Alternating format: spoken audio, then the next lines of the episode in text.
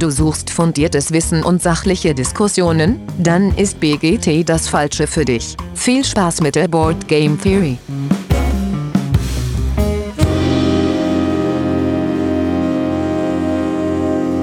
Ja, hallo liebe Hörerinnen da draußen an den Endgeräten. Schön, dass ihr wieder eingeschaltet habt zur Board Game Theory.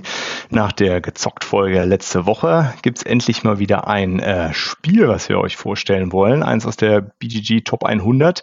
Ähm, und wie immer mache ich das nicht alleine, sondern äh, mit dabei sind heute der Patrick. Hi Patrick. Guten Abend. Und die Tina. Hi Tina. Hallo. Und die Jen. Hi Jen. Hallo. So, und die Aufmerksamen von euch haben äh, die Stimmen bestimmt schon erkannt und die Namen sowieso. Äh, wir haben heute äh, Jen und Tina von dem Pile of Happiness zu Gast, wo ich mich echt riesig darüber freue, dass, dass wir das hingekriegt haben. Ähm, genau, ja, erstmal vielen Dank, dass ihr da seid. Vielen Dank für die Einladung. Danke, Sehr danke. gerne doch. Äh, ja, und wir äh, werden heute über Spirit Island sprechen und ähm, wir haben nicht aus, äh, ja, aus, aus gutem Grund haben wir uns für dieses Spiel für euch entschieden sozusagen, weil wie wie viele von euch vielleicht schon wissen, äh, gerade die Jen ist ein Spirit Island Guru. Ähm, das durfte ich ja auch schon in der gemeinsamen Runde mit euch erleben. Ähm, das ist wirklich beeindruckend. Äh, deswegen freue ich mich heute auf die Runde. Ähm, genau, wie das immer so ist, wenn äh, Gäste da sind, machen wir gar keine Feedback-Runde und verschwenden da gar keine Zeit drauf. Aber wir wollen euch die beiden natürlich trotzdem nochmal vorstellen, falls ihr schändlicherweise den Podcast noch nicht äh, hört, Pile of Happiness. Ähm, dann, wer mag den anfangen? Äh, Tina, Jen? Wie auch immer, gibt es bei euch irgendwie, sage ich jetzt mal, ein bestimmtes Format oder bestimmte Dinge, die, die ihr wissen wollt? Ansonsten. Ja, ich will immer wissen, äh, wie du zu Brettspielen gekommen bist. Dann kannst du doch anfangen, Tina. Das ist ganz einfach. Dann würde ich sagen, hört einfach die Intro-Folge vom äh, Pile of Happiness. Da nehmen wir nämlich da auf jeden Fall Bezug drauf. Aber so die ganz kurze Kurzversion davon ist, wie es halt bei vielen so ist, früher mit der Familie immer zu Weihnachten das äh, Spiel des Jahres äh, und gelegentlich halt mal so ein bisschen relativ früh auch mit Rollenspielen angefangen, weil ich einen großen Bruder habe, der acht Jahre älter ist als ich, der hat mich immer zwangsverpflichtet. Und dann Pause, ne, Studium, Berufseinstieg, wie das so ist und dann irgendwann wieder angefangen und so ein bisschen das auslösende Moment bei mir war ähm, Tabletop mit Will Wheaton, das auf Geek and Sundry immer lief, mhm. was so ein bisschen auch ja moderne Brettspiele beleuchtet hat und auch sehr hochwertig produziert war, dass man so ein bisschen Gefühl dafür bekam, was das eigentlich so, so leisten kann. Ja, und von da aus, the rest is history sozusagen. Sehr schön. Und dann wird immer gefragt, was ist deine aktuelle Top 3? Je mehr ich spiele, desto schwieriger wird das. Mhm. Natürlich gibt es Spiele, die bei mir so ein bisschen rausstechen, aber es ist wie bei allen anderen auch, es kommt immer drauf an, wie ist die Runde, worauf haben wir Bock, wie viel Zeit haben wir, wie ist auch so die persönliche Stimmung. Von daher bin ich da mittlerweile echt breiter aufgestellt. So der Klassiker, den ich früher immer in den Ring geworfen habe und was auch nach wie vor bei mir super weit oben steht, ist immer die Alchemisten, weil ich liebe Deduktionsspiele und mhm. es ist halt so eine schöne Kombination aus Deduktion, aber eben auch ein, ein volles Eurogame dahinter.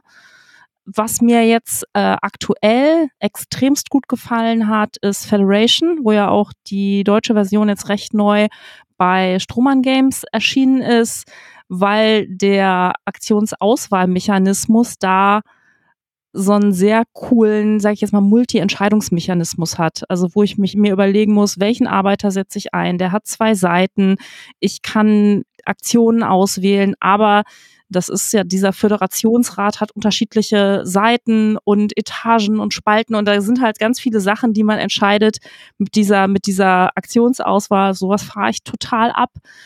Und was ich auch sehr gerne mag, ist alles, was mit Escape, Ermittlung, Krimi, solche Dinge mag ich unheimlich gerne. Und da ist mir so, sage ich jetzt mal, in den, in den letzten Monaten besonders in Erinnerung geblieben The Heist von ID Venture, weil das das Prinzip mal umdreht. Also da jagen wir nicht Kriminelle gemeinsam, sondern wir drehen ein Ding.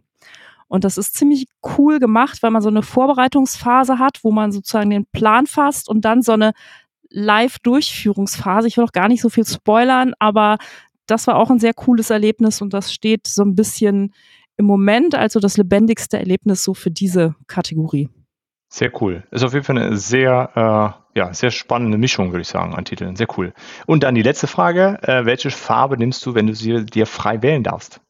Ich nehme blau, auch wenn ich nicht frei wählen darf. Keiner kriegt das außer mir. Sehr gut. oh, da hatten wir ja bei der Twilight Imperium Runde Glück, dass ich dir zufällig blau gegeben habe. Ja, ansonsten hätte ich einfach trotzdem mit Blau gespielt, weil ich benutze dann einfach fremde Pieces, weil das ist bei mir so drin, das ist echt, also da bin ich leider alt und eingefahren. Na gut, aber äh, da hat ja alles gepasst. Prima. Ja, sehr äh, gut. Super. Äh, und Jen, deine Kurzfassung, wie du zum Brettspielen gekommen bist. Äh, ich würde sagen, hauptsächlich in der Kindheit mit ähm, Oma, die typische Spielesammlung, dann mit meiner Family Katan. Meine Mama hat uns auf äh, Ibiza immer in Libretto abgezockt. Nee, mhm. nicht Ibiza, sondern äh, in Griechenland auf der Insel. Korfu, genau. Dann, äh, mein Bruder hat mich, mein jüngerer Bruder hat mich an Magic the Gathering mit 12, 13, 14 rangeführt, als wir im Herbstlager waren. Dann hatte unsere Clique tatsächlich äh, verschiedene Rollenspiele. Äh, haben wir eine ganze Kampagne angefangen zu spielen. Dann kam Studium, wo einfach äh, eher Online-Games, äh, Videogames spannend waren. Und dann bin ich 2013, 12 oder 13 wieder eingestiegen mit ähm, Nightfall und Fairy Tales. Ein Deckbilder und ein Card Drafting Game. So, das ist so ein bisschen die Kurzfassung. Und äh, in dem Zusammenhang, äh, das war der Grund war, ich habe jemand gesagt, so, boah, ich brauche Freunde in Köln.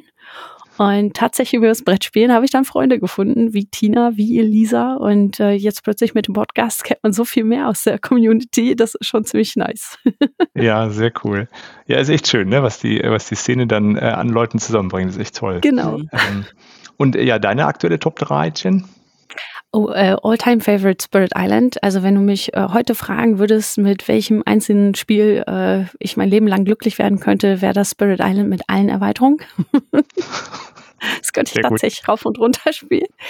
Ansonsten fand ich, ach, das habe ich schon Ewigkeit nicht mehr gespielt, aber äh, Netrunner ist definitiv in den Top 3. Oh, ja ähm, fantastisches äh, Game äh, Hacker versus ähm, Company äh, oder Corporation ist es in dem Falle sehr, sehr spannend. Ich baue nicht so gerne meine Decks da selber zusammen, aber wenn ich ein gutes, spannendes Deck finde, baue ich mir das dann nach. Das mache ich schon ganz gerne. Und äh, als drittes Arkham Horror, das LCG. Also das ist halt auch so ein Ding, ähm, wo man Kampagnen spielen kann, wo man Ermittler spielt. Ich liebe das einfach, dass man verschiedene Ermittler und das gleiche Szenario irgendwie dreimal spielen kann und jedes Mal endet es anders. Oft wird man gegrillt, würde ich sagen. das Oder ist verrückt. echt hart. Definitiv, ja. ja. Also äh, ich habe bei weitem nicht alles. Ich habe auch die Einsteig, also die erste Edition, ähm, ich glaube, die neue ist besser aufgelegt. Also wer sich überlegt einzusteigen, kauft nicht die alten Sachen. Ich glaube, die neuen Boxen sind einfach cooler aufgebaut. Äh, das ist viel, viel spannender und besser gemacht. Tolle Ermittler, tolle asymmetrische Fähigkeiten wieder. Also ja, das so meine Richtung. Ja, sehr cool, auch eine sehr spannende Sache. Und ähm, ja, Netrunner habe ich ehrlich gesagt noch nie gespielt, äh, bin ich irgendwie noch nie zugekommen, das, das mal zu zocken, obwohl es eine ganze Zeit lang bei uns im Büro rumlag, aber irgendwie haben wir es nicht geschafft. Aber äh, Spoiler, nächste Woche machen wir ein Interview äh, mit den Leuten, die das Netrunner quasi als äh, Community-Projekt weiterführen. Äh, cool, da bin ich mal gespannt ja. drauf. Äh, das das Ganze. Ja, genau. Mhm, ähm, sehr nice. Sehr cool. Äh, und dann deine Spielerfrage, Jen. Grün wie dunkelgrün wie der Wald ist immer meine Lieblingsfarbe. Perfekt. Äh, super. Okay, dann äh, würde ich sagen, äh, fangen wir an mit Spirit Island und äh, wie immer gibt es so ein paar Fakten dazu, die ich einmal äh, ja, ganz trocken hier rezitieren werde. Äh, rausgekommen ist das Ganze 2017 bei Greater Than Games erschienen, auf Deutsch bei Pegasus zu haben von R. Eric Royce.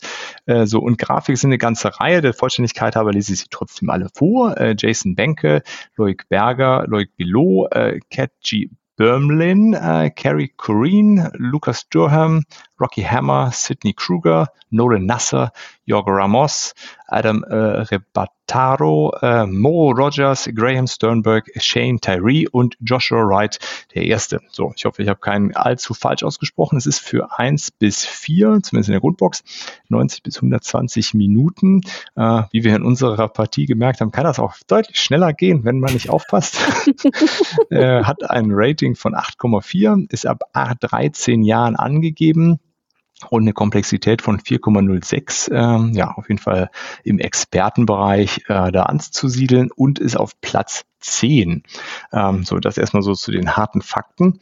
Ähm, so die Regelübersicht, die äh, mache ja meist ich, aber äh, da wir mit Jen ja die absolute Expertin dabei haben, äh, wird das diesmal die Jen machen, damit ich mir nicht die Blöße gebe, irgendwelche Regeln nicht korrekt zu erklären. Äh, du kannst dich da auch äh, kurz fassen, du musst keine komplette Regelintro geben, Jen, bitteschön.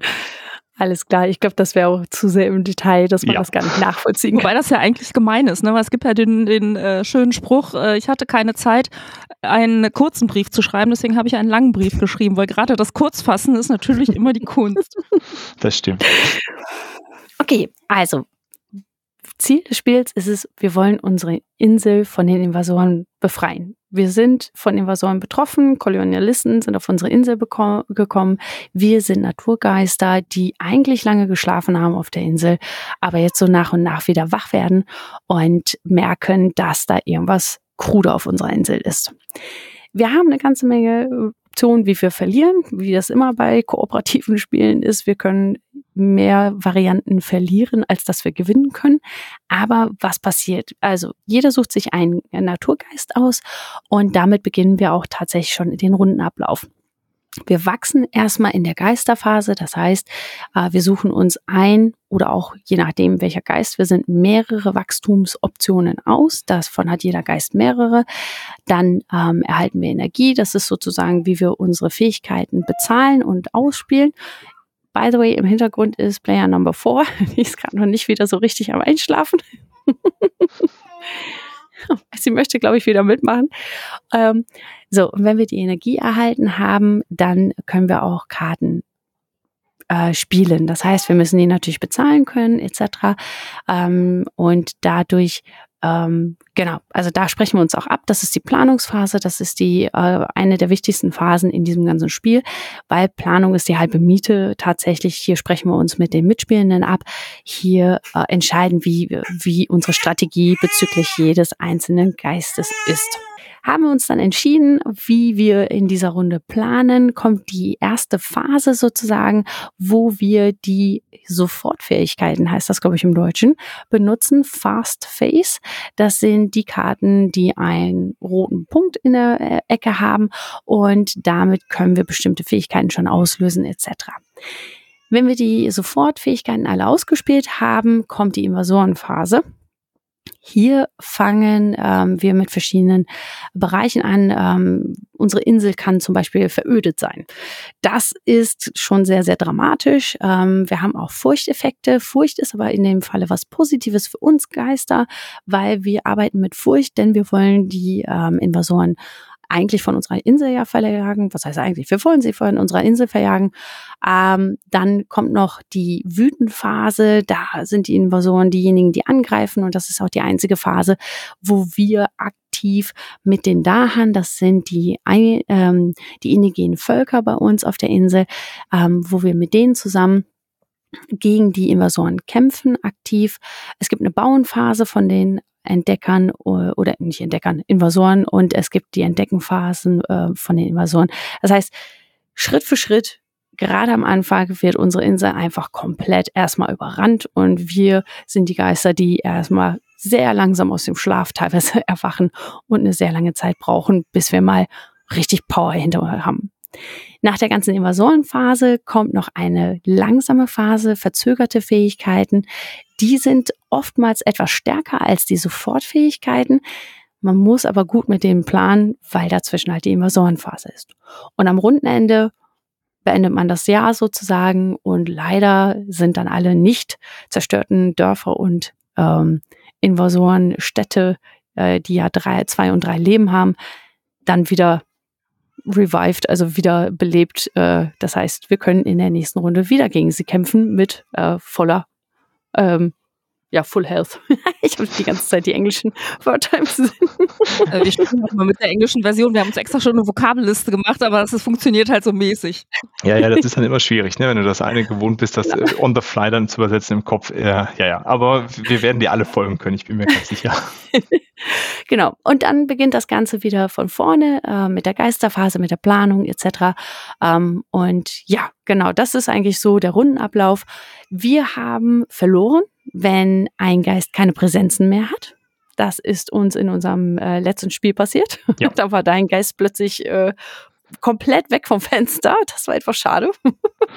Zum Glück erst nach sehr kurzer Zeit. ja. Aber wir haben uns ja gerecht, ne? Also ja, das wollen wir ja mal nicht ungesagt lassen. Ganz genau. Dann verlieren wir, wenn das Invasorendeck leer ist. Und wir verlieren, wenn Blight äh, über, also die Ödnis ähm, übernommen hat, die Insel also komplett hinüber ist und mhm. verseucht ist, sagen wir mal so. Gewinnen können wir, wenn wir entweder in der äh, in verschiedenen Terror-Level-Phasen ähm, die Invasoren entfernen. Ähm, ja, oder äh, wir, es gibt sogar eine Möglichkeit, wo wir verlieren und gewinnen zugleich, wo wir dann aber sozusagen ein Trostsieg sozusagen sagen haben. Das heißt, wenn wir keine Präsenzen mehr haben, aber trotzdem alle Invasoren rausgeschmissen haben, dann haben wir auch gewonnen. Ah, okay. Okay, das, das klingt ja erstmal gar nicht allzu, also so von den, von den Grundmechaniken ist das ja relativ überschaubar. Ne? Und die, die Komplexität äh, kommt im Grunde dann durch die äh, ganzen Karteneffekte ja zusammen und die doch sehr starke Asymmetrie zwischen den, äh, zwischen den Geistern. Ähm, äh, jetzt noch eine Frage so, damit man sich das noch so vorstellen kann. Du hattest jetzt Karten erwähnt. Ähm, mhm. Und da, kannst du das noch mal kurz beschreiben, wie das mit den Karten ist? Weil ich krieg die ja nicht immer direkt wieder auf die Hand. Ne? Also es gibt ja keinen Richtig. Ablagestapel, der zurückgezogen wird oder sowas. Genau. Äh, bei den verschiedenen Wachstumsfähigkeiten der Geister äh, besteht die Möglichkeit, alle Karten es gibt immer mindestens eine Fähigkeit, wo man alle Karten reclaimen kann, also wieder auf die Hand nehmen kann. In jeder Runde habe ich ein bestimmtes Limit. Das gibt der Geist mir anhand seiner Fähigkeiten vor, gibt er mir ein bestimmtes Limit an Karten, die ich ausspielen darf. Einige starten mit ein bis zwei Karten, ähm, selten mehr. Also manche starten sogar mit null Karten. Also muss man mal, äh, je nachdem, welchen Geist man gerade auf der Hand hat, ähm, ist es sehr schwierig, Karten auch ins Spiel zu kriegen oder sehr einfach. Also es gibt schon sehr extreme. Ähm, diese Karten haben, sind so aufgebaut, dass sie entweder schnell oder langsam sind. Dann sind sie immer auf einen bestimmten Ländertypen oder Geist ausgelegt. Und ähm, sie haben eine Entfernung, eine Reichweite noch mit dabei. Und was auch noch dazu kommt, auf der linken Seite sind stets Elemente. Ich weiß nicht, ich glaube, es gibt so acht bis zehn Elemente, so wie Erde, Feuer, Sonne, Feder, solche Sachen mit dabei. Und diese Elemente lösen unsere uns innewohnenden Geisterfähigkeiten, die auch noch auf unserem Tableau zusätzlich ähm, aufgedruckt sind, lösen die aus oder können die auslösen. Die aber auszulösen, ist auch nochmal eine Herausforderung.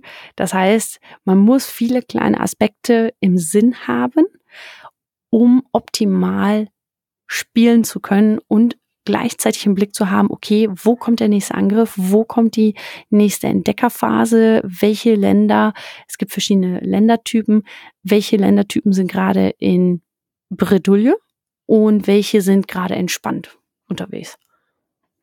Ja, prima. Ich glaube, das ist dann schon eine ziemlich gute Regelübersicht. Oder Tina, magst du noch was hinzufügen? Haben wir irgendwas Wesentliches vergessen?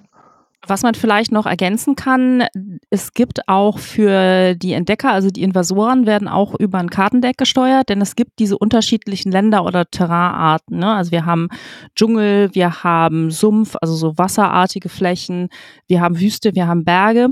Und dieses Invasorendeck äh, zeigt halt immer diese Terrainarten. Und die Invasoren gehen praktisch auch durch drei Phasen. Es gibt immer, immer, ne, die Karten werden, werden aufgedeckt und durchlaufen dann drei Phasen ähm, in, wenn die Karte aufgedeckt wird in der aktuellen Runde, dann heißt es immer entdecken. Also das, dann kommen neue Invasoren und die haben wir auch in drei Größen. Also es gibt diese Entdecker, das sind so Männchen und dann, die kommen dann halt sozusagen in das neu gezogene Terrain.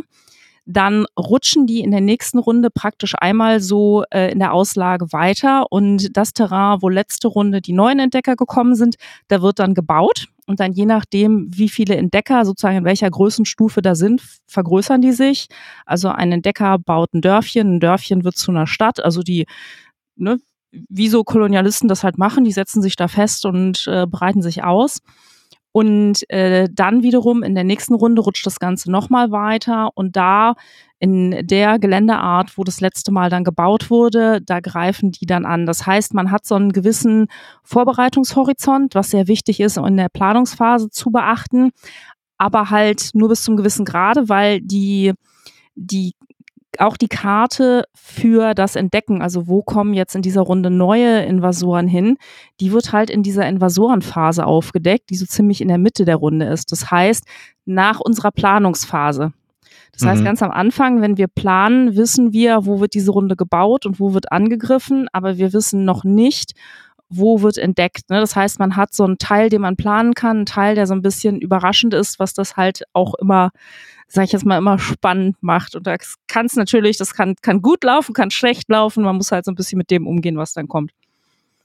Okay, prima. Patrick, haben wir noch, hast, hast du noch was, was wir an Regeln unbedingt noch erwähnen müssten, bevor wir so weitergehen? Ich glaube, die Profis haben alles erzählt. Ich, mir ist hier spontan nichts aufgefallen. Prima. Ja, ich glaube, man kann sich ganz gut das Bild machen, wie das äh, vom Spielablauf äh, so strukturell ist. Äh, und dann würde ich doch sagen, steigen wir direkt ein, warum das Spiel äh, uns denn so gefällt und auch der Jen vor allen Dingen so gut gefällt. Und es ist ja scheinbar auch bei anderen sehr beliebt, weil sonst wäre es ja nicht auf Platz 10, äh, schätze ich mal. Äh, und Patrick, bevor du uns einschläfst heute Abend, magst du mal starten? Was gefällt dir an Spirit Island so besonders? Ich glaube, das Spannendste für mich in diesem Spiel ist, ähm, mit das Thema tatsächlich. Also sonst ist es ja so, wenn wir ein Spiel spielen, ähm, erobern wir eine Insel und wollen da irgendwie alles platt machen gegen die anderen. So, man baut sich da so ein bisschen dann auf und nimmt den anderen das äh, Land weg sozusagen. Hier sind wir diejenigen, die die Eindringlinge vertreiben wollen. Ja, wir sind äh, ja die Naturgeister und wollen das Volk, welches wir beschützen, wollen äh, retten vor den bösen äh, Investoren, die uns da halt alles kaputt machen wollen und uns von dieser Insel vertreiben, die ja uns gehört. Äh, das finde ich ist ein sehr, sehr spannender Punkt in diesem Spiel, äh, Spiel, was nicht sehr oft oder ich kenne tatsächlich kein anderes Spiel, in dem das äh, sonst so thematisch behandelt wird. Ähm, das zweite große Punkt, der mir sehr, sehr gut gefällt, ist natürlich auch die äh, Wiederspielbarkeit, die durch diesen ganzen großen äh, Haufen an äh, Materialien, die wir mit den ganzen äh, Erweiterungsboxen auch zusätzlich mitbekommen, äh, kriegen, äh, sei es, dass wir zehn Geister allein schon in der Grundbox haben, die sich alle komplett anders anfühlen, alle komplett anders äh, spielen lassen. Ähm, die ganzen Szenarien, die da mit drin sind, die jedes Mal äh, das Grundspiel komplett verändern können. Also die Regeln äh, ändern sich so ein bisschen, ähm, heißt andere Siegbedingungen auch teilweise mit dabei. Ähm, oder eben äh, diese wie heißen sie, diese äh, Länder, gegen die wir dann noch antreten können. Ähm, um da, richtig. Das ist zumindest der englische Begriff. Genau, der englische ist, äh, mir der deutsche ist mir auch gerade gar nicht. Nee, fällt mir gerade nicht ein. Das ist ähm, bei uns in der Vokabelliste nicht drin, kann ich jetzt gerade nicht helfen. ähm, die sind ja auch nochmal eingeteilt in verschiedenen Schwierigkeitsstufen und so weiter. Also da ist so viel Möglichkeit allein schon mit dem Grundspiel. Äh, zu den Erweiterungen kommen wir ja noch später. Was da noch dann an Wiederspielbarkeit reinkommt, äh, finde ich sehr, sehr erstaunlich, was dieses Spiel macht. Ja, das war ja schon mal ein ganz guter Auftakt. Ähm, aber äh, Jen, dir, dir fallen aber schon noch weitere Sachen ein, warum du das Spiel besonders cool findest, oder? Also für mich ist definitiv auch die Asymmetrie der äh, Geister, der Naturgeister sehr, sehr spannend, sehr, sehr wichtig. Das hat auch bei mir zur Folge, dass ich immer wieder zurückgreife und neue Sachen ausprobiere. Es gibt sicherlich Naturgeister, die mir überhaupt nicht liegen. Aber im Grundsatz äh, gibt es so viele tolle ähm, Naturgeister, dass ich mir immer denke, so, boah, jetzt möchte ich den nochmal spielen und diesen und jenen. Also die, der Wiederspielwert ist einfach extremst hoch. Dann ähm, mit den ganzen, ich habe es gerade nachgeschaut, Nationen. Adversaries heißen hier einfach Nationen. Sehr gut. Ähm, die Nationen äh, bringen nochmal zusätzliche Schwierigkeitsgrade mit. Ähm, den höchsten, das habe ich in einer anderen Folge mal erwähnt, den ich selber mal persönlich auf digital online geschafft habe, war Difficulty Level 17, also 17er Level. Das, was wir letztes Mal gespielt haben, Normale war, Menschen spielen sowas nicht, genau. ich schaffe auch nicht immer, also ne, es war echt eine Ausnahme. Aber äh, grundsätzlich ähm, man kann, na, man hat eine steile Lernkurve und man darf sich dann auch gerne mal trauen, die nächsten äh, Schwierigkeitslevel zu anzugehen. Äh, das geht ganz besonders gut halt mit diesen verschiedenen Nationen mit dabei. Einige haben zusätzliche äh, Verlust, ja, Lose-Bedingungen. Ähm, äh, wo man halt wieder noch durch einen weiteren ähm, Option verliert. Dann äh, andere mischen das Invasorendeck durch. Das heißt, ähm, gerade in den höheren Invasoren-Leveln, es gibt Level 1, 2, 3 mit diesen Karten, ähm, da kommen dann teilweise halt auch die ganzen Küstenländer mit da drin vor. Äh, das macht das Ganze schwieriger oder so Doppelländer mit dabei. Ne? Dann hat man jetzt nicht nur, dass die Wüste entdeckt, bebaut und ähm, äh, verwüstet wird, sondern man hat dann vielleicht Wüste und Gebirge plötzlich auch in einer Runde, wo man vielleicht noch gar nicht dazu bereit ist. Dann ähm, neben den Nationen gibt's halt unglaublich viele Szenarien noch mit dabei. Ähm, mir macht aktuell oder zwischendurch besonders viel Dahan Insurrection Spaß. Ähm, ein Geist, wie zum Beispiel Thunder Speaker, ich weiß nicht, wie der auf Deutsch heißt, äh, Donnergeist wahrscheinlich irgendwie, der ist in der Lage, ganz viel mit den Daten hin und her zu schieben. Und in diesem Szenario können die Daten halt auch Schaden machen, wenn sie verschoben werden. Das ist halt eine coole Sache. Also einfach dieser grundsätzliche Wiederspielwert ist so unglaublich hoch, ähm, dass ich immer wieder neue Sachen entdecke und immer wieder Lust darauf habe, verschiedene Dinge auszuprobieren. Und ich glaube, das ist eins der wenigen Spiele, was kein Alpha-Player-Problem hat. Würde ich jetzt erstmal so äh, dahinstellen, weil wenn ich, ich persönlich mit ähm, neun Spielenden, Mitspielenden spiele, dann greife ich entweder zu einem Spirit, ähm, den ich selber noch nicht kenne. Also ein Naturgeist, wo ich mich selber reinfuchsen muss, wo ich selber sagen muss, okay, hey, ähm, ich bin sowieso mit meinen Sachen beschäftigt, ihr seid mit euren beschäftigt, sucht ihr euch einen einfachen aus, dann kann ich zumindest noch mal ein, zwei, drei, vier Fragen beantworten bei den ähm, leichten Sachen, bin aber selber mit meinem Geist einfach so sehr beschäftigt, dass ich da gar nicht erst in die Bredouille komme, sag ich mal, äh, zu sagen, okay, ähm, am besten spielst du den so oder so oder das ist das Metagame, weil es gibt tatsächlich online bei Spirit Island ähm, ein, die Möglichkeit, Strategie Builds oder Meta-Builds nachzubauen oder nachzuspielen. Das ist möglich. Okay. Da bin ich noch weit von entfernt von, von dem. Aber äh, um da ganz kurz drauf einzugehen, ähm, mhm. also ich habe das, äh, also ich finde es auch cool, das Spiel, und ich habe das auch schon mal äh, tatsächlich vor der Partie mit euch auch schon mal gewonnen gehabt. Und äh, ja, die Regeln waren mir irgendwie bekannt, aber äh, diese Lernkurve, die du angesprochen hattest, Jen, die, die ist mir halt mit der Partie mit euch so ganz deutlich geworden. Ich meine, mir war ja theoretisch war mir klar, dass das eine Lernkurve hat und dass man das merkt, aber äh, da ist mir das so ganz bewusst geworden, äh, wie groß doch der, der Unterschied äh, dann da an der Stelle sein kann, ne, wenn man sich einfach intensiv mit diesem Spiel beschäftigt. Und äh, da ist mir dann auch aufgefallen, dass das mit diesem Alpha-Player halt überhaupt kein Problem ist. Weil also ihr beide wart halt deutlich erfahrener in dem Spiel als ich. Ne? Das hat man auch gemerkt. Und trotzdem äh, ist das aber nicht so eine Situation gewesen wie in einem anderen, in anderen so kooperativen Spielen, wo äh, diese, diese Unterschiede sind, wo ich das Gefühl hatte, ihr gebt mir vor, wie ich zu spielen habe und ich habe gar keinen Handlungsspielraum mehr, äh, sondern es ist trotzdem eine ganz spannende Diskussion und äh, dann auch relativ schnell hatte ich äh, das Gefühl, ich konnte da irgendwie daran teilhaben was, was kann man denn jetzt machen und den, den Ball sich so hin und her spielen. Äh, und nachdem wir die erste Runde relativ schnell verloren hatten, in der zweiten, äh, das, das ging relativ schnell, dass man sich da, äh, da, den, den Ball hin und her gespielt hat und dann rausgefunden hat, okay, guck mal, äh, die, diese Fähigkeit, die kann ich halt da drüben hinspielen, ne, und viel zu Tina rüber zum Geist, dann die Jen hat was, was, das ging ganz schnell und äh, ohne dass das so fremdbestimmt war. Und das, äh, ja, finde ich auch, das schafft wen, schaffen wenig kooperative Spiele. Ähm, Und das, das fand ich sehr, sehr cool, dass da diese, diese Lernkurve drin ist. Und ja, im Grunde jedes Spiel, äh, was, äh, was rechtfertigt, einen eigenen Podcast nur zu einem Spiel zu machen, äh, passt da. Ne? Also ich weiß nicht, hörst du den Kindred Spirits äh, Podcast, Jen?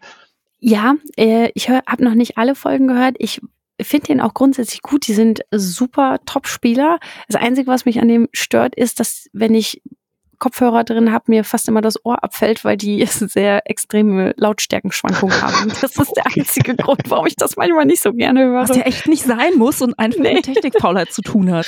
Ja, das stimmt. Das äh, kann man ausbügeln. Ansonsten ist das ein super äh, Podcast, kann man nicht anders sagen.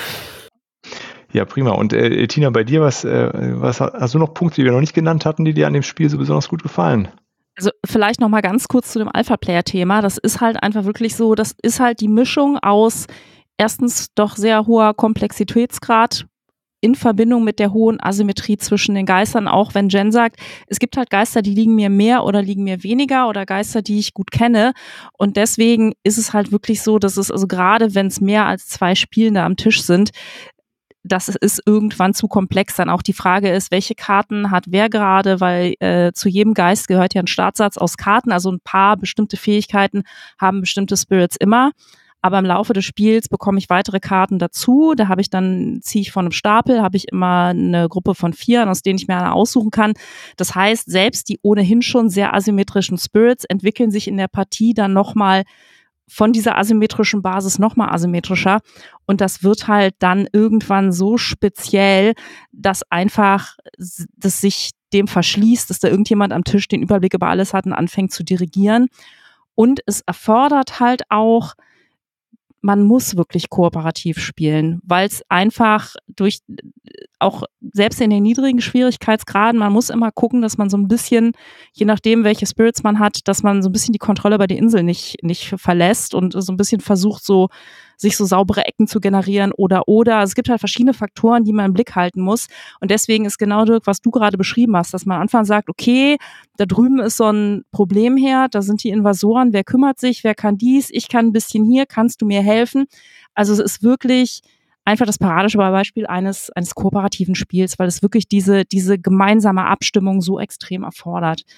Ähm, der Schwierigkeitsgrad ist halt super fein zu justieren. Ja, man kann in so irre Niveaus wie 17 gehen, aber man kann halt irgendwo bei 0 oder 1 anfangen und das in so kleinen Stufen mit unterschiedlichen Elementen kombinieren, dass es sich eben auch anbietet, dass man sich da ganz in Ruhe ranarbeiten kann und das ein bisschen anpassen kann an, sage ich jetzt mal, so das Niveau, wo man selber gerade unterwegs ist, um eine Herausforderung zu haben, aber sich nicht so erschlagen oder überrollt fühlt und man einfach so ein bisschen optimistisch hereinwachsen kann. Das äh, ist super und halt wirklich einfach, dass man auch so ein bisschen persönlich schauen kann, möchte ich heute einen Spirit spielen, der mir liegt, dass ich so ein bisschen in so einen bekannten Hausschuh reinschlüpfen kann oder versuche ich mal an, mich mal an was ganz anderem. Also man kann auch so ein bisschen nach, nach täglicher Laune spielen.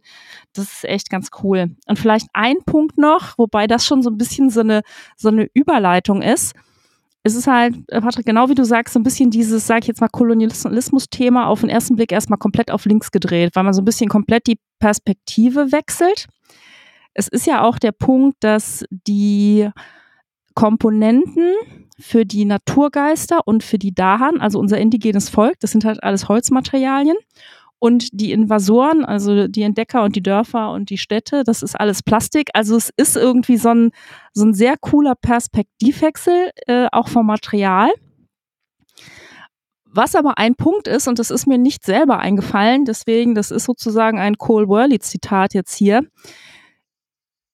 was einem vielleicht auf den ersten Blick nicht so auffällt, ist, dass die eigentliche indigene Bevölkerung, also die Dahan, die haben eigentlich gar keine Agency, weil die, die werden halt, wir sind ja die Spirits und die Dahan finden eigentlich nur statt, wenn die Invasoren angreifen, dann werden die entweder verhauen oder dürfen sich mal so äh, wehren, also sie haben so eine Reaktion. Oder sie werden von den Spirits manipuliert. Das heißt, die eigentliche indigene Bevölkerung hat auch hier wieder keine Agency, was jetzt auch wieder, sage ich jetzt mal, aus, aus ganz moderner Kolonialismusbetrachtung vielleicht auch nicht unbedingt, sage ich jetzt mal, so die moderne Perspektive ist, wie man sie sich heute wünschen würde. Und hier muss ich auch noch einmal einen kleinen Hinweis geben. Es gibt einen äh, Livestream auf YouTube von Homo Ludens. Und die haben dazu einen, einen ähm, Livestream gemacht. Da war eben Cole Worley zu Gast, Mary Flanagan, die eine Forscherin ist im, im äh, Bereich äh, ähm, Spieleforschung. Also super interessantes Ding. Äh, da kann ich auf jeden Fall, das kann ich nicht wärmstens genug empfehlen. Und da wird halt auch kurz über Spirit Island äh, gesprochen, was da vielleicht so ein bisschen so ein Wegbereiter war, aber halt auch noch nicht so das Ende der Fahnenstange erreicht hat. Den Link können wir da bestimmt in die Beschreibung packen ist mega empfehlenswert. Also ich habe selten was gesehen, was ich wirklich, sage ich jetzt mal, so gehaltvoll und, und inhaltlich äh, spannend fand. Ja, sehr interessant. Ja, das ist auf jeden Fall nochmal ein ganz anderer Gesichtspunkt. Äh, Habe ich auch noch gar nicht so richtig drüber nachgedacht, aber hast, mhm. hat er natürlich recht, der Cole, ne, dass er sagt, gesagt, äh, die werden auch nur rumgeschoben. Absolut. Ja. Ist mir auch nicht selber aufgefallen, aber ich fand es halt echt in dem Moment so genau, hat er eigentlich recht. Ähm, ja, okay, aber bevor wir äh, die, die Überleitung aufgreifen und zu den Sachen, die uns nicht so gefallen, äh, was haben wir denn noch so Sachen, die, äh, die ganz cool an dem Spiel sind? Also ich würde vielleicht noch nennen, ähm, dass auch das, ähm, das Zusammenstellen der Karten, die ich dann so nachkaufe, die sind ja mhm. auch also ich muss ja nicht immer die gleichen Karten kaufen. Ich kriege auch nicht immer die gleichen Karten, aber auch da kann ich mich total nachrichten, äh, was du auch meinst, Tina. Ich muss da kooperieren und gucken, okay, die Karte, ähm, die, die passt jetzt halt einfach, weil ein anderer Spirit mit dabei ist. Ne? Und äh, da, da kann man sich da ja auch äh, ganz gut abstimmen. Ähm, und da sich dann irgendwann, es gibt ja diese schwachen und starken Fähigkeiten, für die starken muss ich dann ja eine Karte wieder loswerden. Äh, dann ist irgendwann fängt dieser, dieser spannende Entscheidungen an, okay, was werde ich denn wieder los? Was kaufe ich denn jetzt erstmal und weiß, dass ich es irgendwie wieder rauswerfe? Ähm, ja, das finde ich auch echt ganz cool, wie man sein Deck äh, da aufbaut. Mhm. Es hat auch nochmal sehr damit zu tun, welchen Spirit spiele ich? Und genau der Punkt ist ja, ich habe eine, eine begrenzte Kartenhand zur Verfügung. Ich äh, spiele Karten aus, die sind ja erstmal auf meinem Ablagestapel. Und meistens ist es halt so, dass ich die wirklich auch erst bekomme, wenn ich in der Wachstumsphase diesen Reclaim benutze, also meine mhm. Karten wieder auf die Hand nehme. Was aber dann bedeutet, dass ich in der Runde keine anderen starken Wachstumsfähigkeiten benutzen kann. Ne? Auch das ist ja wieder eine Entscheidung, wo ich sage, nehme ich eine starke Karte, muss ich eine, eine schwache Karte oder überhaupt irgendeine Karte abwerfen. Das, dann ist also sozusagen meine Kartenhand nicht vergrößert und sozusagen mein, meine Puste, bis ich wieder zurücknehmen muss, wird dadurch nicht länger. Also es gibt so viele interessante Aspekte, die diese Entscheidung halt beeinflussen. Ne? Von daher, auch das ist halt wieder extrem reizvoll. Ja, Jen. Was man da vielleicht auch noch ergänzen kann, ist, im Deutschen heißt es ja schwache Karten. Die schwachen Karten sind keineswegs schwach. Ähm, das muss man dazu sagen, ist sehr, sehr wichtig. Es gibt nämlich auch verschiedene Strategien, wie man dort vorangeht. Und das ist halt auch das Spannende. Also Strategie, äh, schwache Karten können einem ermöglichen, wie Tina gerade schon sagte, möglichst lange die Reclaim-Phase, die wieder auf der Hand nehmen Phase äh, oder Wachstumsoption ähm, hinauszuzögern. Bei den meisten Naturgeistern ist diese Option die schwächste. Nicht bei allen, es gibt einige, gerade auch im Bereich Jagged Earth, ähm, entweder Vulcano oder einer der Erdspirits, die eine sehr starke Reclaim-Phase haben oder Option haben. Aber bei den meisten ist es eher wünschenswert, diese Reclaim-Phase möglichst lange rauszuzögern. Und deswegen, ähm, im Englischen heißen sie Minor und Major Powers. Schwach in, mag so ein bisschen das falsche ein Gefühl vermitteln, dass man ja da eine schwache ähm, Karte hat. Die können aber auf Dauer sehr, sehr stark sein. Und gerade viele Geister lassen sich sehr gut damit auch spielen und damit auch strategisch sehr stark aufbauen. Ja, wir brauchen ja auch brauchen auch wieder mehr Energie. Ne? Also wir haben ja auch äh, ähm, Energie, die wir die meisten Spirits bekommen die halt über freigeschaltete äh, Optionen auf dem, auf dem Playerboard, aber auch das Energiemanagement ist halt auch wieder was, was ich im Auge halten muss. Und Major Powers sind halt im Schnitt deutlich teurer zu spielen als Minor Powers. Was dann wieder zu tun hat, jede Karte, die ich ausspiele, bringt halt Elemente mit, wo ich meine ne, Innate Abilities, also meine, meine Standardfähigkeiten durch Elemente wieder freischalten kann. Auch dafür möchte ich vielleicht lieber mehr Karten ausspielen, weil ich dann mehr Elemente ausspiele.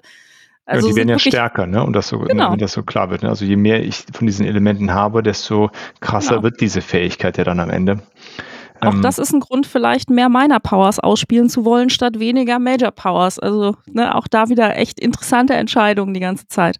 Ja, total. Ja, und also was mir jetzt schon öfter aufgefallen ist, dass diese Major Powers oft dann auch mit einem, die sind so stark vom Effekt, dass irgendwas doch Negatives passiert auf der Insel, dass ich dann doch mal so ein Bleit legen muss äh, oder, oder so ein paar Sachen, die dann so ein, äh, ja, negativen Beigeschmack mit sich bringen, um das so ein bisschen abzufedern sozusagen. Mhm. Mhm. Dahan zerstören oder sonstiges. Also genau. Dahan sind ja auch in dem Moment eigentlich wertvolle Allies, die wir haben als Naturgeister. Und wenn man dann durch so eine Major einfach mal äh, alle komplett wegmampft oder so, ist das. Oder aus Ozean äh, aus Versehen einen mitgegessen hat. Ja, schade, die sollte man vorher in Sicherheit bringen, genau. Äh, nee, also das sind echt eine ganze Menge äh, von sehr, sehr spannenden äh, Entscheidungen. Äh, Patrick, wie, wie, siehst du das so mit, den, äh, mit diesem Kartenaspekt, Deckbau-Element? Ja, mega, ne? Also allein dieses, das, der Look von diesen Karten, äh, auch jetzt mal was ganz anderes noch zu den Karten. Ähm, jede Karte ist ja einzeln irgendwie. Es gibt keine Karte doppelt. Die sehen alle richtig krass aus. Und ähm, teilweise haben die auch richtig witzige Namen. Ähm, da ist äh, so viel äh, Gehirn reingeflossen, das ist der Wahnsinn. Also ähm, ich glaube, es äh, mit eines der stärksten Deckbauspiele, die ich kenne tatsächlich. Also äh, Eons End ist da ja natürlich auch noch ganz groß im Deckbuilding-Game drin, aber ich glaube, Spirit Island hat dann noch mal ein äh, neues Level gemacht, was dann natürlich auch dadurch, dass ich diese vier Karten ziehe, diesen ähm, äh, Alpha-Spieler noch mal komplett rausnehmen kann. Ne? Das äh, weiß nicht, ob das äh, gerade schon gesagt wurde, aber das wollte ich noch unbedingt loswerden äh, zu dem Thema Alpha-Spieler. Äh, Finde ich einfach ein rundum gelungenes Spiel in diesem Punkt tatsächlich. Ja, also statt, äh, statt einer Auslage, wo man was drauf kaufen, draus kaufen kann, eben diese vier ja. Karten, aus denen man sich dann was auswählt. Äh, ja, das genau. stimmt. Und interessanterweise, ich weiß gar nicht, ob Spirit Island ist wird, äh, aus meiner äh, Wahrnehmung selten als so ein typisches Deckbauspiel genannt. Ne? Das ist, ähm, obwohl es ein zentrales Element ist irgendwie, oder? Absolut. Ja. Also ich habe es selten in den ganzen YouTube-Videos, ähm, die man schauen kann, die Kanäle, die sich darauf fokussieren, die sprechen sehr, sehr viel über diesen Deckbau-Aspekt. Die geben auch super Hinweise dazu, worauf man sich fokussieren kann, welche Karten besonders stark sind. Gerade auch unter den Minor Powers, unter den schwachen Fähigkeiten gibt es natürlich so verschiedene Tierlisten, ähm, so Rankings, sag ich mal. Und da ähm, spricht kaum jemand vom wirklichen Deckbau, aber jeder spricht über das Zusammenstellen mhm. seines Decks. ähm, äh, dann müssen wir vielleicht noch ganz kurz darüber sprechen, so Material und Regelwerk. Ähm, wie, wie findet ihr das Material, Tina? Also ich finde es grundsätzlich absolut gut gelungen wie gesagt, wir haben für das Material unserer Naturgeister, also praktisch ne, das Material, wir haben halt so Scheiben, die wir am Anfang auf, auf unserem, ne, wir haben eigene Boards für, für den äh, Spirit, also für den Geist, den wir uns ausgesucht haben. Da haben wir am Anfang so kleine Scheiben drauf liegen, die halt erstmal so ein, so ein Fähigkeiten, äh, Entwicklungsbereich abdecken, die wir im Laufe des Spiels halt dann auf die Insel äh, in bestimmte Terrains und Länder platzieren können. Das sind dann halt unsere Präsenzen, von denen aus wir dann auch mit unseren äh, Kartenfähigkeiten agieren können. Das ist halt aus Holz. Die Farben sind schön. Das äh, auf jeden Fall auch alles äh, wertig produziert. Wirklich, dass es auch die den hohen Wiederspielwert auch sozusagen einlösen kann, äh, weil es halt einfach auch äh, robust ist. Ich finde, das ist super schön produziert, fühlt sich alles wertig an, ohne dass es jetzt so total überkandidelt ist. Und wie gesagt, die Invasoren sind halt aus Plastik, das passt halt irgendwie ähm, thematisch auch gut. Es ist schon eine, eine große, schwere Box. Jen hat halt auch ein super schönes Insert dafür, muss man, muss man sagen, was halt auch mit so kleinen, mit so kleinen eingelaserten Illustrationen, Applikationen ist, äh, ganz toll, lohnt sich für so ein Spiel auf jeden Fall auch. Also ich finde, das ist echt äh, super gemacht. Jen, du kannst vielleicht noch was dazu sagen. Es gibt ja jetzt auch die, sage ich jetzt mal, die Light-Version, äh, Horizons of Spirit Island, äh, zumindest in der englischen Version, wo da sag jetzt mal, eigentlich ein guter Kompromiss, glaube ich, äh, getroffen worden ist, um da einen gewissen, sag jetzt mal, einsteigerfreundlicheren äh, Price Point zu treffen. Aber ich finde eigentlich, es ist genau richtig gemacht. Ja, ähm, bei Horizons of Spirit Island, was man da gemacht hat, ist, da gibt es keine Plastikminiaturen äh, mehr, keine Plastikdörfer ähm, mehr. Das ist halt alles aus Pappe. Die Geisterboards, die man hat, sind aus einem dünneren Material. Es gibt nicht einzelne äh, Inselteile mehr, sondern eine vorgegebene Insel für zwei Spielende oder drei Spielende. Natürlich kann man auch Solo spielen, aber mehr als drei Spielende passen auf dieser doppelseitigen Brettspiel, auf diesem Brettspielboard äh, nicht drauf. Und äh, grundsätzlich hat man, sag ich mal, von der Qualität es zwar runtergedampft, aber trotzdem noch auf einem sehr guten, hohen Niveau gehalten. Also vergleicht man beide, ist Horizons natürlich weniger hochqualitativ als das Original Grundspiel oder auch die Erweiterung, aber für den Preis absolut preis-leistungsmäßig top, kann man nicht anders sagen. Da vielleicht direkt die, äh, direkt die Nachfrage, ist das dann spielerisch das gleiche im Grunde oder hm. ist da auch was runtergedampft worden? Nein, und das äh, kann ich nachher nochmal so einen kleinen Kritikpunkt sagen. Nein, ähm, die haben dahingehend tatsächlich einiges nur optimiert in der Anleitung und im Aufbau auf den Karten. Aber die Karten entsprechen, gerade was die schwachen und die äh, starken, also meine Major Powers betrifft, eigentlich zu 100 Prozent den aus dem Base Game, aus dem ursprünglichen Grundspiel. Das ist okay. mechanisch identisch, also ist ja auch voll kompatibel, ne? Also von daher genau. ist jetzt kein ist jetzt kein Leichtgewicht. Deswegen, ich glaube, die die äh, Geister, die enthalten sind, die sind vom Komplexitätsgrad, glaube ich, nicht ganz oben angesiedelt. Ne? Das ist so ein die bisschen der einzige. Kompromiss, genau. Genau. genau. Okay, also es ist nicht so wie Terra Nova, Terra Mystica. Nein. Okay. Verstehe. Ähm, gut, dann vielleicht so die, die, die, das Regelding, können, kannst du ja noch was zu sagen, Patrick? Ähm, weiß nicht, wie lange ist das her, dass du die Regeln gelernt hast? Äh ich, ich habe sie tatsächlich nie selbst gelesen, die Regeln. Mir wurde es beigebracht, ich habe es übernommen und äh, ich kann absolut gar nichts zu dem Regelbuch deswegen sagen. Leider. Okay. Also. ähm, Gender musst du wieder. Vielleicht noch zu den Miniaturen, damit ich auch so ein ja. bisschen was sage. Ähm, Klar. Äh, was ich da tatsächlich sehr spannend finde, vom Design halt auch her, die Städte und die Dörfer, die sind ja nicht äh, einfach wahllos irgendwie produziert, die sind ja quasi schon die Lebensanzeigen dann von diesen Gebäuden. Ja. Äh, wenn man von oben drauf guckt, haben die Städte ja drei Türme, die man sieht, dann soll man sie auf die Seite kippen, wenn sie Schaden kriegen, dass man zwei sieht und so weiter. Ist bei den Dörfern auch so gemacht, man hat zwei Häuser, dann haben die halt noch zwei Leben und so.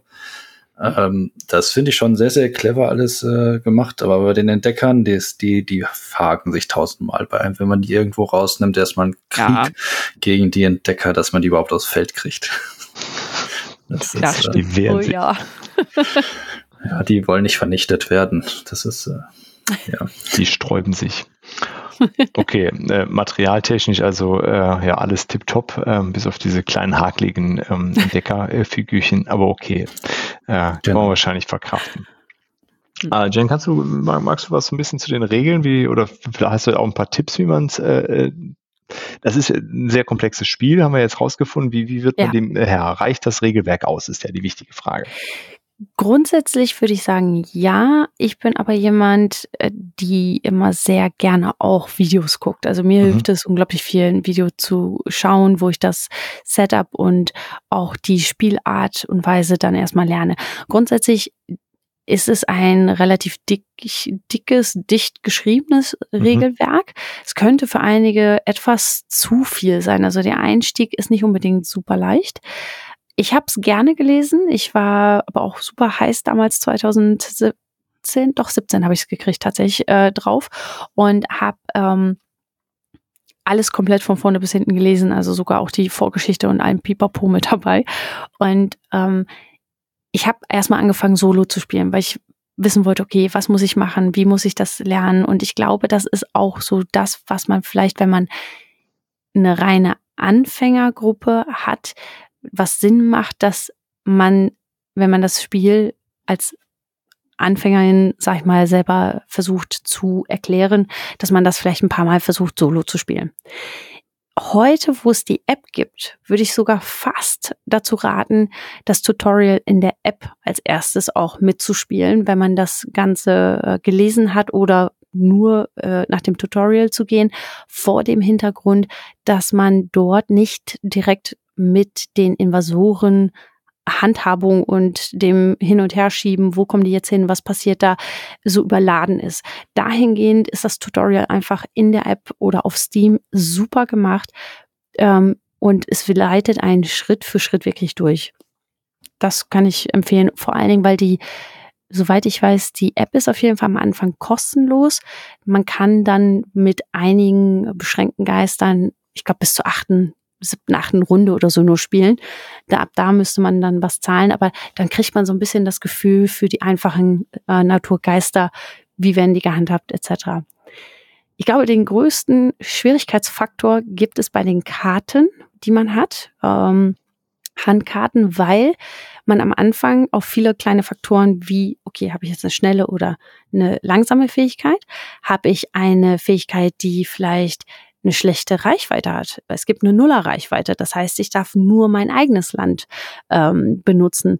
Gibt es ein eine Beschränkung in dem äh, Land, wo ich rein äh, targeten möchte, wenn da eine Ödnis drin ist und ich darf das nicht machen, dann beschränkt sich das Ganze schon wieder. Also da gibt es viele feine Kleinheiten, die alle vom Regelwerk ähm, abgedeckt werden und nach meiner Erinnerung auch gut geschrieben waren.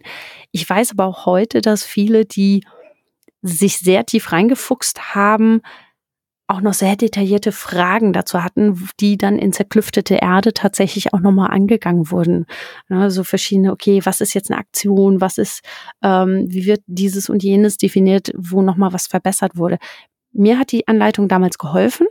Ich habe aber auch Videos geschaut und ich würde heute definitiv App- oder Steam-Variante empfehlen zum Lernen, zum Einstieg. Sehr cool. Also vor allen Dingen mit der App, äh, wenn es eine die kostenlos erstmal ist, ist ja äh, perfekt. Also muss man, die ist ja relativ teuer. Also was heißt relativ teuer? Ne? Äh, ein fairer Preis, sagen wir so. äh, Gibt es nicht sogar zwei Varianten? Ich meine, man kann entweder das ganze Game oder monatlich sogar. Ah, war, ich habe es auf Steam äh, geholt. Ähm, daher, äh, da, da gab es, glaube ich, nur die Variante, ich kaufe es direkt, aber auf, auf der App sein, ja. kann es gut sein, dass es so eine monatliche Variante gibt. Definitiv. Aber da ist auch echt viel Arbeit reingeflossen. Also ich, wenn ich mich richtig erinnere, dann ist das am Anfang sogar über Kickstarter oder auf jeden Fall irgendwie Crowdfunding äh, finanziert worden.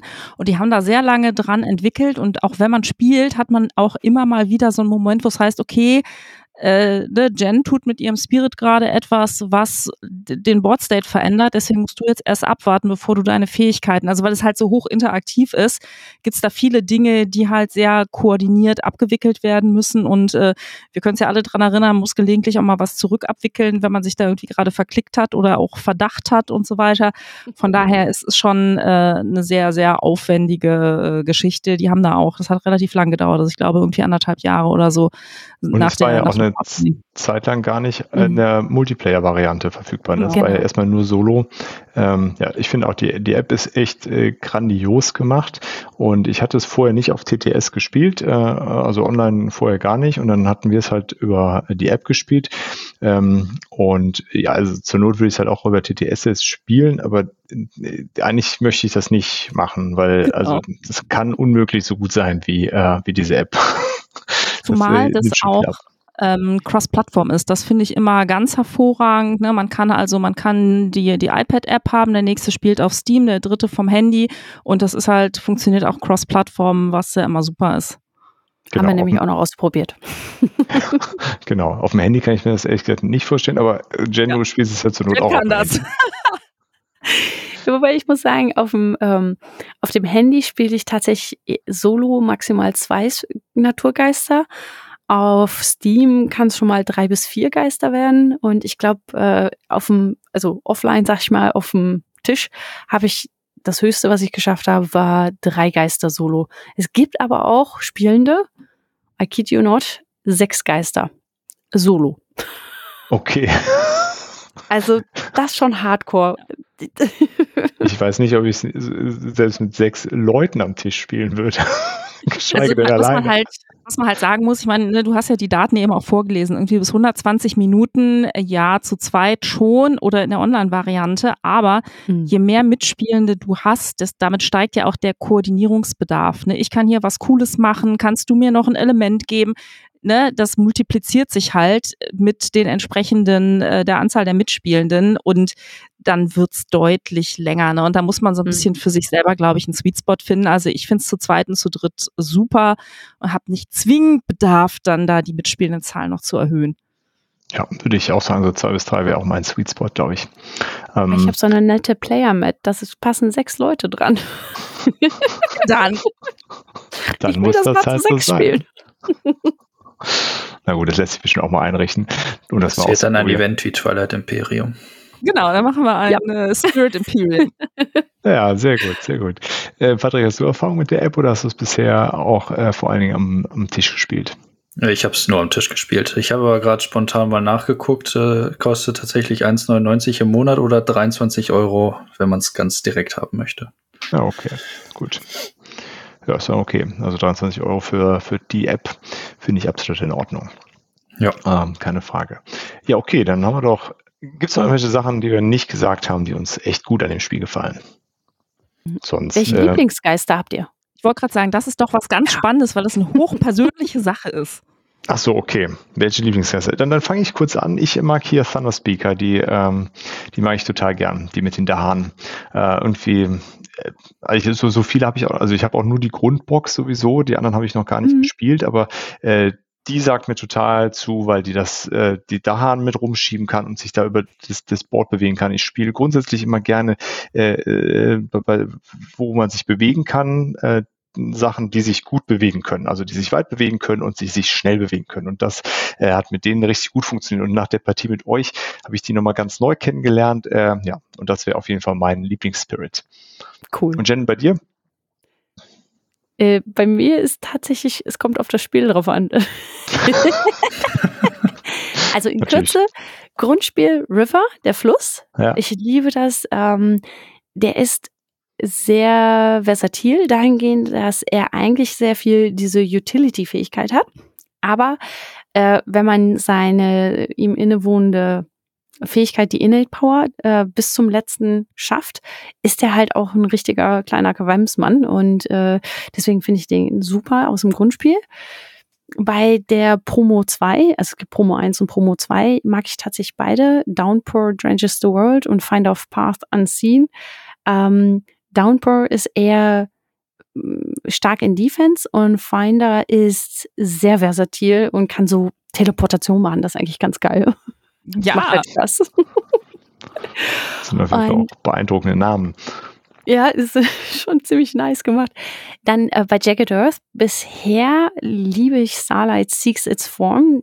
Der äh, ist sehr schwierig, ist einer von diesen Very High Complexities, aber den kann man irgendwie auch so mega äh, ja, so angepasst spielen, so wie man auch Bock hat. Also das ist sehr cool und von Horizons aktuell Sunbright Whirlwind, der ähm, diese Katzen-Naturgeist, den ich sehr toll finde, der auch sehr starke Kontrollfähigkeiten wieder hat. Also ich glaube, ich mag sehr gerne diese Utility- und Control-Fähigkeiten, muss ich mhm. sagen. Oder Unterstützungssachen halt. Oft sind die dann auch sehr unterstützend unterwegs. Cool. Und Patrick, bei dir? Äh, ich finde die flackernden Schatten, wie sie auf Deutsch äh, heißen, der Geist, äh, ein sehr, sehr, sehr schöner Geist. Äh, ich finde die Furcht, das Furchtattribut eh ein wunderschönes äh, Element in diesem Spiel. Das ist, hatten wir, glaube ich, noch gar nicht gesagt. Je mehr Furcht wir nämlich verteilen, desto einfacher wird das Spiel. Ähm, wir müssen so einzelne Stufen können wir so abarbeiten und die Siegbedingungen werden leichter, halt je mehr Furcht wir den Invasoren äh, bieten. Und äh, ich finde diese äh, Effekte, die dann getriggert werden, äh, einfach wunderbar. Ich freue mich jedes Mal, wenn ich sie vorlesen darf. Und ähm, darum äh, würde ich die, den Schatten hier nehmen. Es gibt ja noch den Albtraum. Ähm, der ist auch noch sehr, sehr viel auf Furcht, aber er macht halt absolut keinen Schaden äh, und kann irgendwie halt nur Furcht erzeugen. Deswegen finde ich, ist halt schon etwas schwieriger zu spielen. Äh, da finde ich äh, den Schatten schon besser. Da können wir noch Schaden machen und wir können auch die ganzen Dahan und alles Mögliche bewegen lassen. Äh, ist, finde ich, eine sehr, sehr coole Support-Kategorie. Ja. Sehr schön. Und Tina, bei dir? Also mein absoluter Lieblingsspirit ist der Ozean, also Oceans Hungry äh, Grass, weil ich den, also vor allem sagt er mir thematisch unglaublich zu. Das finde ich eh, also einen unglaublichen Respekt gegenüber dem Autor hier, der erstens natürlich dieses extrem komplexe Spiel, aber halt auch dass diese asymmetrischen äh, Spirits auch einfach so thematisch passen. Und der Ozean ist halt, der ist halt wirklich genau ein Ozean. Er äh, kommt aus dem Wasser, er beschäftigt sich vor allem mit den Küsten, nicht immer nur nett, der kann halt auch ne, richtig Sturm machen und äh, muss dann halt, also ist dann aus Versehen vielleicht auch mal ein Dahan mit. Der ist aber auf die Küsten limitiert. Das heißt, da ist so ein bisschen Reichweite ein Thema. Deswegen ist der besser zu spielen, wenn man nicht Solo spielt. Also True Solo mit einem Spirit hat man es da echt schwer, weil der einfach in die abgelegenen, von der Küste entfernten Länder einfach mit der Reichweite nicht hinkommt.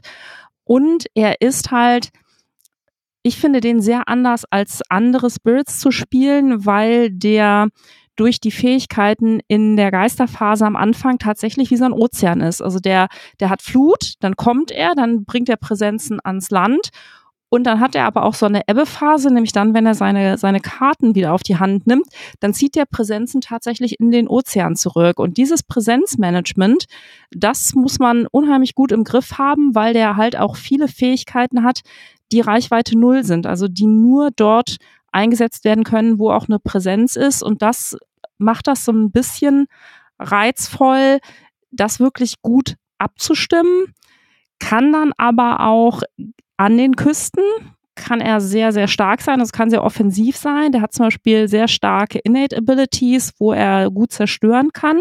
Kann auch Furcht machen, denn wenn da der wilde Sturm kommt, dann fürchten sich die äh, Invader auch. Ähm, und den liebe ich halt einfach total.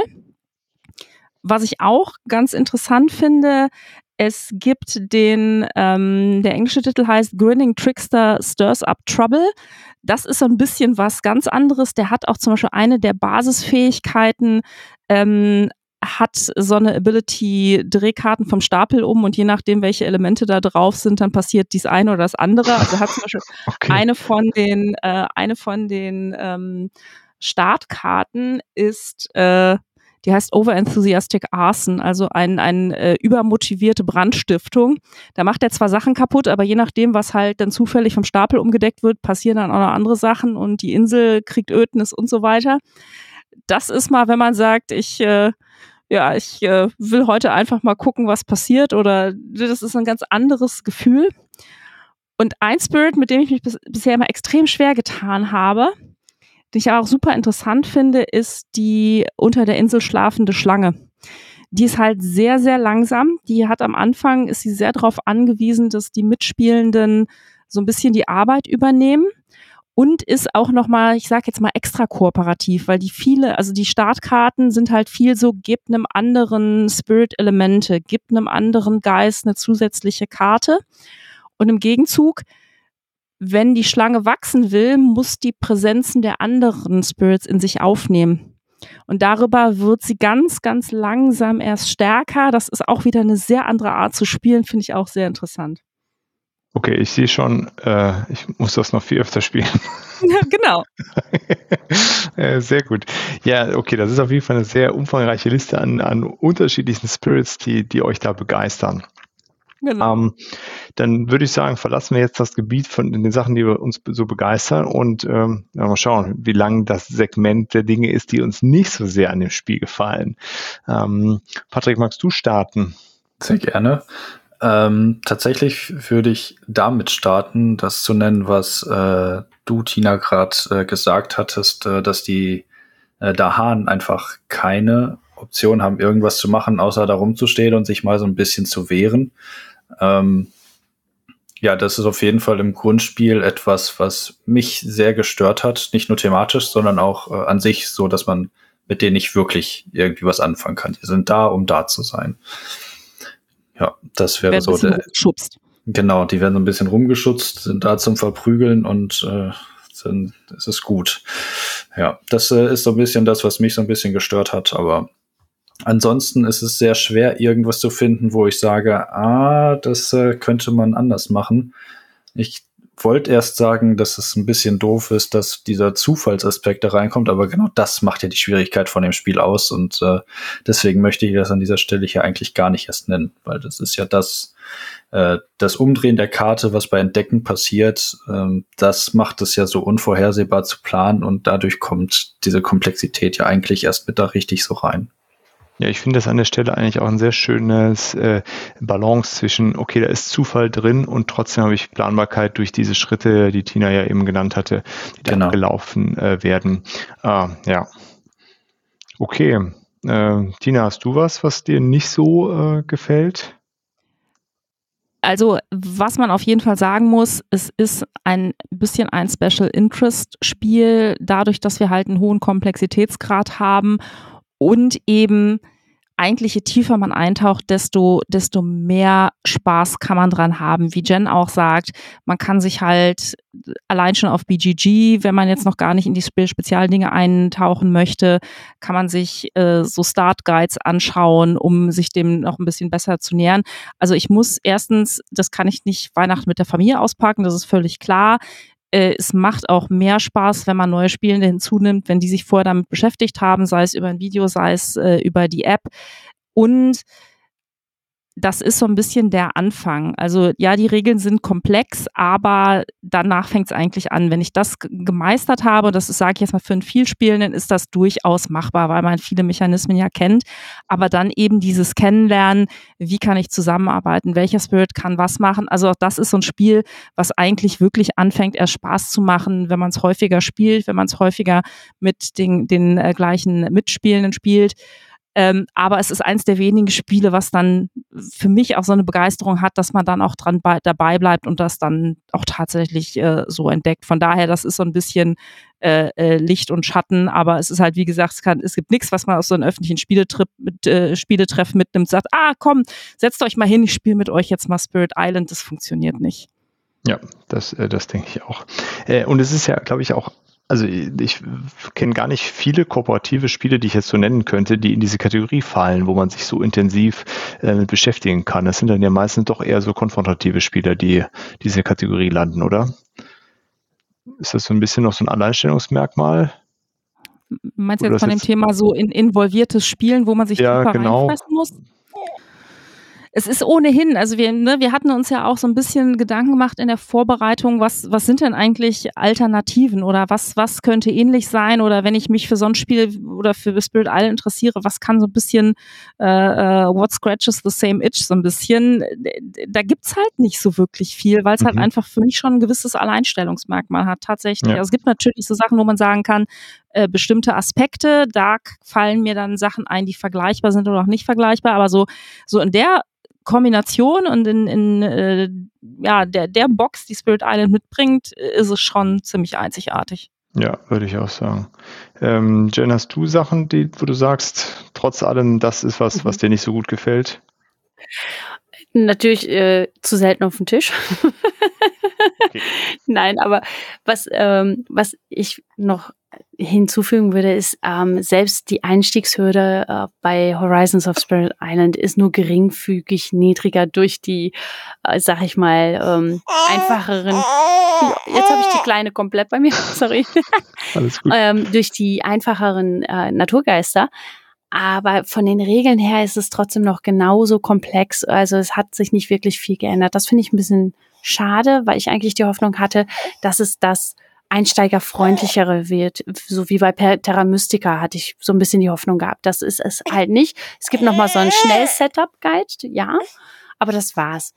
Was anderen gegebenenfalls nicht gefallen könnte, äh, das heißt, das Endgame ist nicht mehr so krass spannend, sondern es ist recht abfallend. Das könnte anderen unter Umständen nicht so gut gefallen. Ah, das ist tatsächlich so ein bisschen, aber ich finde, dass dadurch, dass das Komplexitätsniveau so hoch ist, also der Punkt ist halt wirklich, wenn ich, wenn ich so einen gewissen Punkt der Kontrolle über die Insel erreicht habe, dann ist absehbar, dass wir jetzt in dieser, in der nächsten oder in der übernächsten Runde gewinnen. Aber auch das würde ich dem Spiel sogar äh, verzeihen, weil es so hart erarbeitet ist. Da kann man sich dann noch eine Runde oder zwei dran freuen, dass es dann jetzt soweit ist. Ja, also das würde ich, äh, ich, ich verstehe, was du meinst, aber das, äh, ich finde den Spannungsbogen eigentlich genau richtig. Um jetzt nochmal an unser Spiel zurückzudenken und auch so an die eine oder andere Partie, die ich so hatte, ähm, man hat diesen, diesen Peak erreicht, aber man muss sich dann ja trotzdem noch konzentrieren, es zu schaffen. Also das ist ja dann nicht ein Auto-Win. Also wenn man dann einfach nichts mehr tut, dann hat man trotzdem äh, ja, im Zweifel verloren. Ähm, daher äh, finde ich das, äh, ja, würde ich das den, den Kritikern quasi entgegen, äh, entgegensetzen. ähm, und jetzt die, äh, ja, also das, der, der Einstieg ist sicherlich äh, schwierig, aber gut, es ist ein Expertenspiel, steht auch so drauf und ähm, ja, man muss da halt Lust drauf haben, aber ich glaube, wenn man auf der Suche nach so einem Spiel ist, so einem kooperativen und so eine Erfahrung als kooperatives Spiel, äh, ja, fällt es mir auch schwer, da eine Alternative zu finden. Also klar ist das Licht und Schatten, wie du sagst, Tina. Was mich noch interessieren würde, Jen, wie würdest du das denn, also äh, klar, das wäre ja schön, wenn die Einstiegshürde geringer wäre, aber Wäre das eigentlich eine Alternative? Also würdest du sagen, fehlt da nicht vielleicht zu viel dann von dem Spiel? Hm, ja, sicherlich würde dann bestimmt was fehlen, aber gerade so den, ich glaube, da spricht einfach meine, meine Liebe für das Spiel raus. Äh, ich möchte es möglichst der, brei möglichst der breiten Masse zugänglich machen. Mhm. Und das wäre für mich so, wo ich sagen würde, hey, da kann ich auch dann mit einer einfachen Variante klarkommen, wenn ich dann weiß, ähm, okay, ich kann dann vielleicht früher mit meinen beiden äh, Kindern zusammen irgendwann spielen. Ne? Also so diese Vorfreude da drauf, das äh, spricht bei mir dann halt damit. Den plant ganz langfristig, genau. Ja. Verstehe ich. Gut. Und deswegen ähm, einfach dadurch, dass ich dieses Spiel so toll finde und so versatil und so so großartig, ähm, ja, würde ich das auch eingehen, weil ich es einfach so schön finde, muss ich sagen. Ich würde es halt gerne mehr Leuten noch zugänglich machen. Ich meine, ja, das ist halt schwierig Du hast jetzt gerade das Beispiel Terra Nova genannt. Ne? Ich denke, sowas ähnliches ließe sich mit Spirit Island auch machen, aber das ist halt dann so ein bisschen die Frage, äh, denjenigen, die den Virus schon sich eingefangen haben, würde denen nicht was fehlen. Ne? Also zum Beispiel ein Punkt, Jen, den du eben äh, genannt hattest, der vielleicht für EinsteigerInnen ein bisschen schwierig ist, dass ich so, sage ich jetzt mal, so kleine Vorbedingungen auf den Karten haben. Ne? Also wo kann ich eine Fähigkeit anwenden? Das könnte man sicherlich signifikant streamlinen, um so einen gewissen Einstieg zu finden. Aber dann ist natürlich auch so ein bisschen das spezielle Spirit Island Gefühl weg. Ne? Von daher kann ich, kann ich das total verstehen, äh, dass der Autor da gesagt hat, äh, nee, ich will da, ich will da jetzt nichts wegkopieren, selbst für Horizons nicht. Ja, ich finde das immer eine schwierige Abwägung. Ne? Klar, auf der einen Seite willst du den Einstieg erleichtern, um es vielleicht einer breiteren Masse zugänglich zu machen. Ähm, aber holst du die Leute dann auch ab und holen die sich die dann die, die schwierige Version. Ähm, ja, ich, ich finde es immer super spannend und ich finde es jetzt interessant, dass Sie jetzt in dem Fall gesagt haben, Sie machen den Einstieg quasi durch einen günstigeren Preis. Erholen Sie die Leute vielleicht mehr ab. Äh, finde ich eine interessante Herangehensweise auf jeden Fall. Mhm. Äh, gut, waren, waren das schon alle Sachen, die uns nicht so gefallen? Für mich schon. Ich habe nichts. Na dann, sehr schön. Dann kommen wir zu dem etwas, äh, wahrscheinlich etwas umfangreicheren Block äh, Erweiterungen. Und Jen hat es ja eben schon gesagt, es gibt natürlich eine ganze Reihe von Promos, ähm, aber es gibt ja zumindest zwei große mhm. Erweiterungen. Die erste war Ast und Tatze, also äh, ähm, mhm. und danach Jagged Earth, zerklüftete Erde. Das ist die größere äh, Variante. Ist das korrekt? Ja, ist richtig.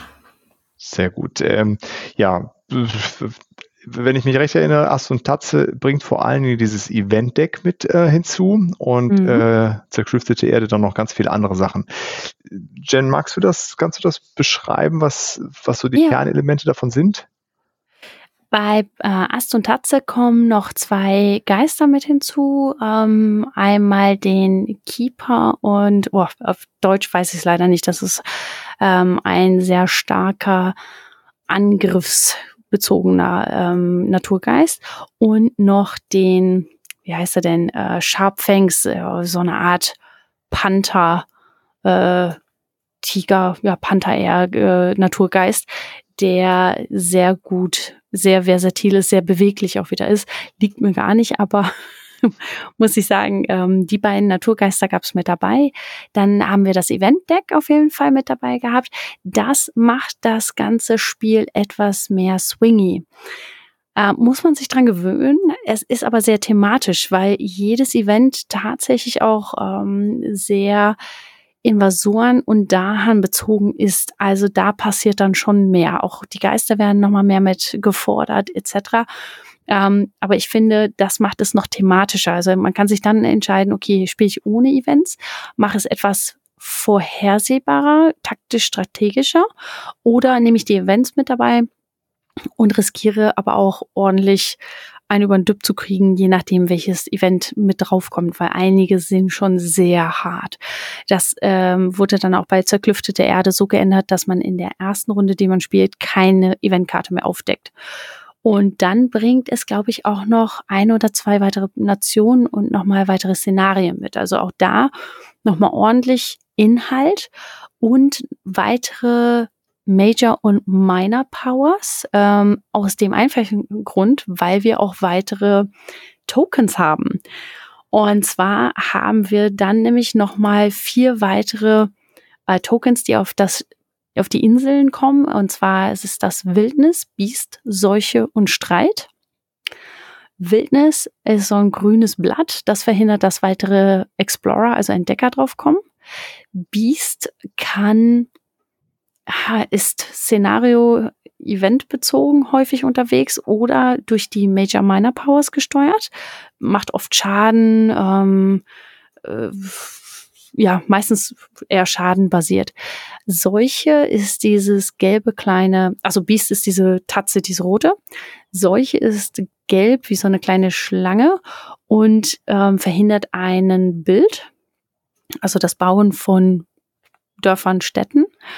Und Streit oder auch im Englischen Strife äh, ist einer, der verhindert in der wütenden, in der Phase, ähm, kann man den unter, ähm, also man legt diesen blauen Token unter einen Invasoren und der kann dann in der Phase nicht mit angreifen sozusagen. Danach ist er aber auch weg. Und äh, das gibt nochmal eine ganz andere Komplexität, sag ich mal, mit dabei, äh, wenn man das mit reinnimmt. Verlangt diese, halt auch nochmal Planung, ne? Weil du kannst halt über ja. Fähigkeiten kannst du diese Tokens platzieren, die dann halt sozusagen wirken, wenn dann irgendwann später was anderes passiert. Ne? Also sozusagen nochmal mehr vorausschauender zu spielen. Patrick, hast du schon mit allen gespielt? Äh, nein, habe ich nicht. Äh, mit allen habe ich definitiv noch nicht gespielt. Ähm, diese Beast und ähm, wie heißen sie jetzt? Was hat sie als letztes gesagt? Wie heißen sie? Streit. Drive. Genau. Äh, nee, nicht die Streit. Äh, die werden doch von den neuen äh, Geistern auch alle irgendwie behandelt. Ne? Diese Beast-Dinger ja. werden von diesem Panther da genau. beeinflusst größer und die anderen um das ähm, ähm, Wildnis ist über den Keeper auf jeden Wildnis Fall abgedeckt. Genau. genau. das sind äh, zwei Geister, die ich beide tatsächlich noch gar nicht gespielt habe. Ähm, wir haben es mal mit den Event-Decks haben wir es gespielt. Das äh, finde ich auch ein sehr, sehr cooles äh, Element, äh, was damit zugekommen ist, was ich auch eigentlich jedem empfehle, der Spirit Island mag. Also da sollte mindestens das Event-Deck soll damit auf jeden Fall rein in das Spiel.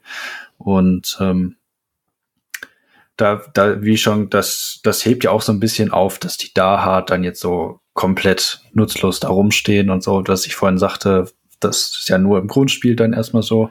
Äh, da kommt schon einiges dann auch mit dazu, vor allem es betrifft halt das Spiel in jeder Phase. Also ist es Ödland, äh, ist es ähm, ist es noch blühend oder nicht blühend? So ist es in welcher Furchtphase ist es? Je nachdem, wie das Spiel gerade ist, passieren andere Effekte. Das äh, ist sehr, sehr, sehr, sehr cool gemacht. Und es hat halt auch nicht nur positive Sachen, sondern auch negative Sachen, die passieren können natürlich. Oh ja.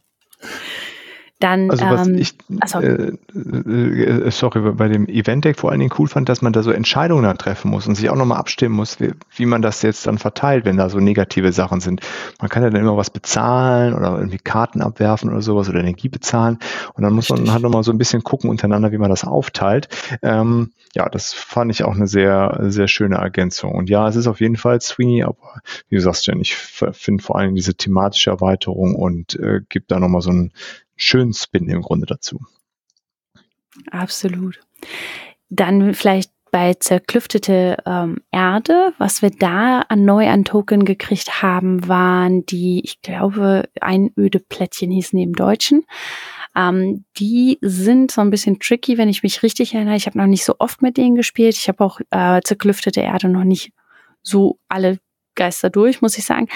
Aber diese einöde Plättchen ermöglichen bei einer Fähigkeit, bei einer Aktion, die Schaden verursacht, einen Schaden mehr. Sowohl bei den Geistern als auch bei den Invasoren. Das mhm. heißt, ich kann das unglaublich gut benutzen, wenn ich selber Schaden mache. Aber wenn ich Invasoren im gleichen Land habe, kriege ich ordentlich einen auf den Düpp. Ich glaube, auch die Dahan dürfen die benutzen, wenn sie angreifen dürfen, wenn ich da richtig im Sinn, das richtig im Sinn habe. Und da kam dann auch so dieses, wie definiere ich jetzt eine Aktion, um wirklich zu bestimmen, wann mache ich diesen plus einen Schaden bei diesen Einödeplättchen mit dabei. Was haben wir noch bei zerklüftete Erde? Ähm, wir hatten auf jeden Fall eine Masse an neuen Geistern mit dabei. Zehn Stück, glaube ich, ne? Ja. Das war echt der Hammer. Ich glaube, wir sind bei über 24 oder so jetzt insgesamt äh, an ja, Geistern mit ja. fast 30 mit Horizons, wenn ich mich erinnere.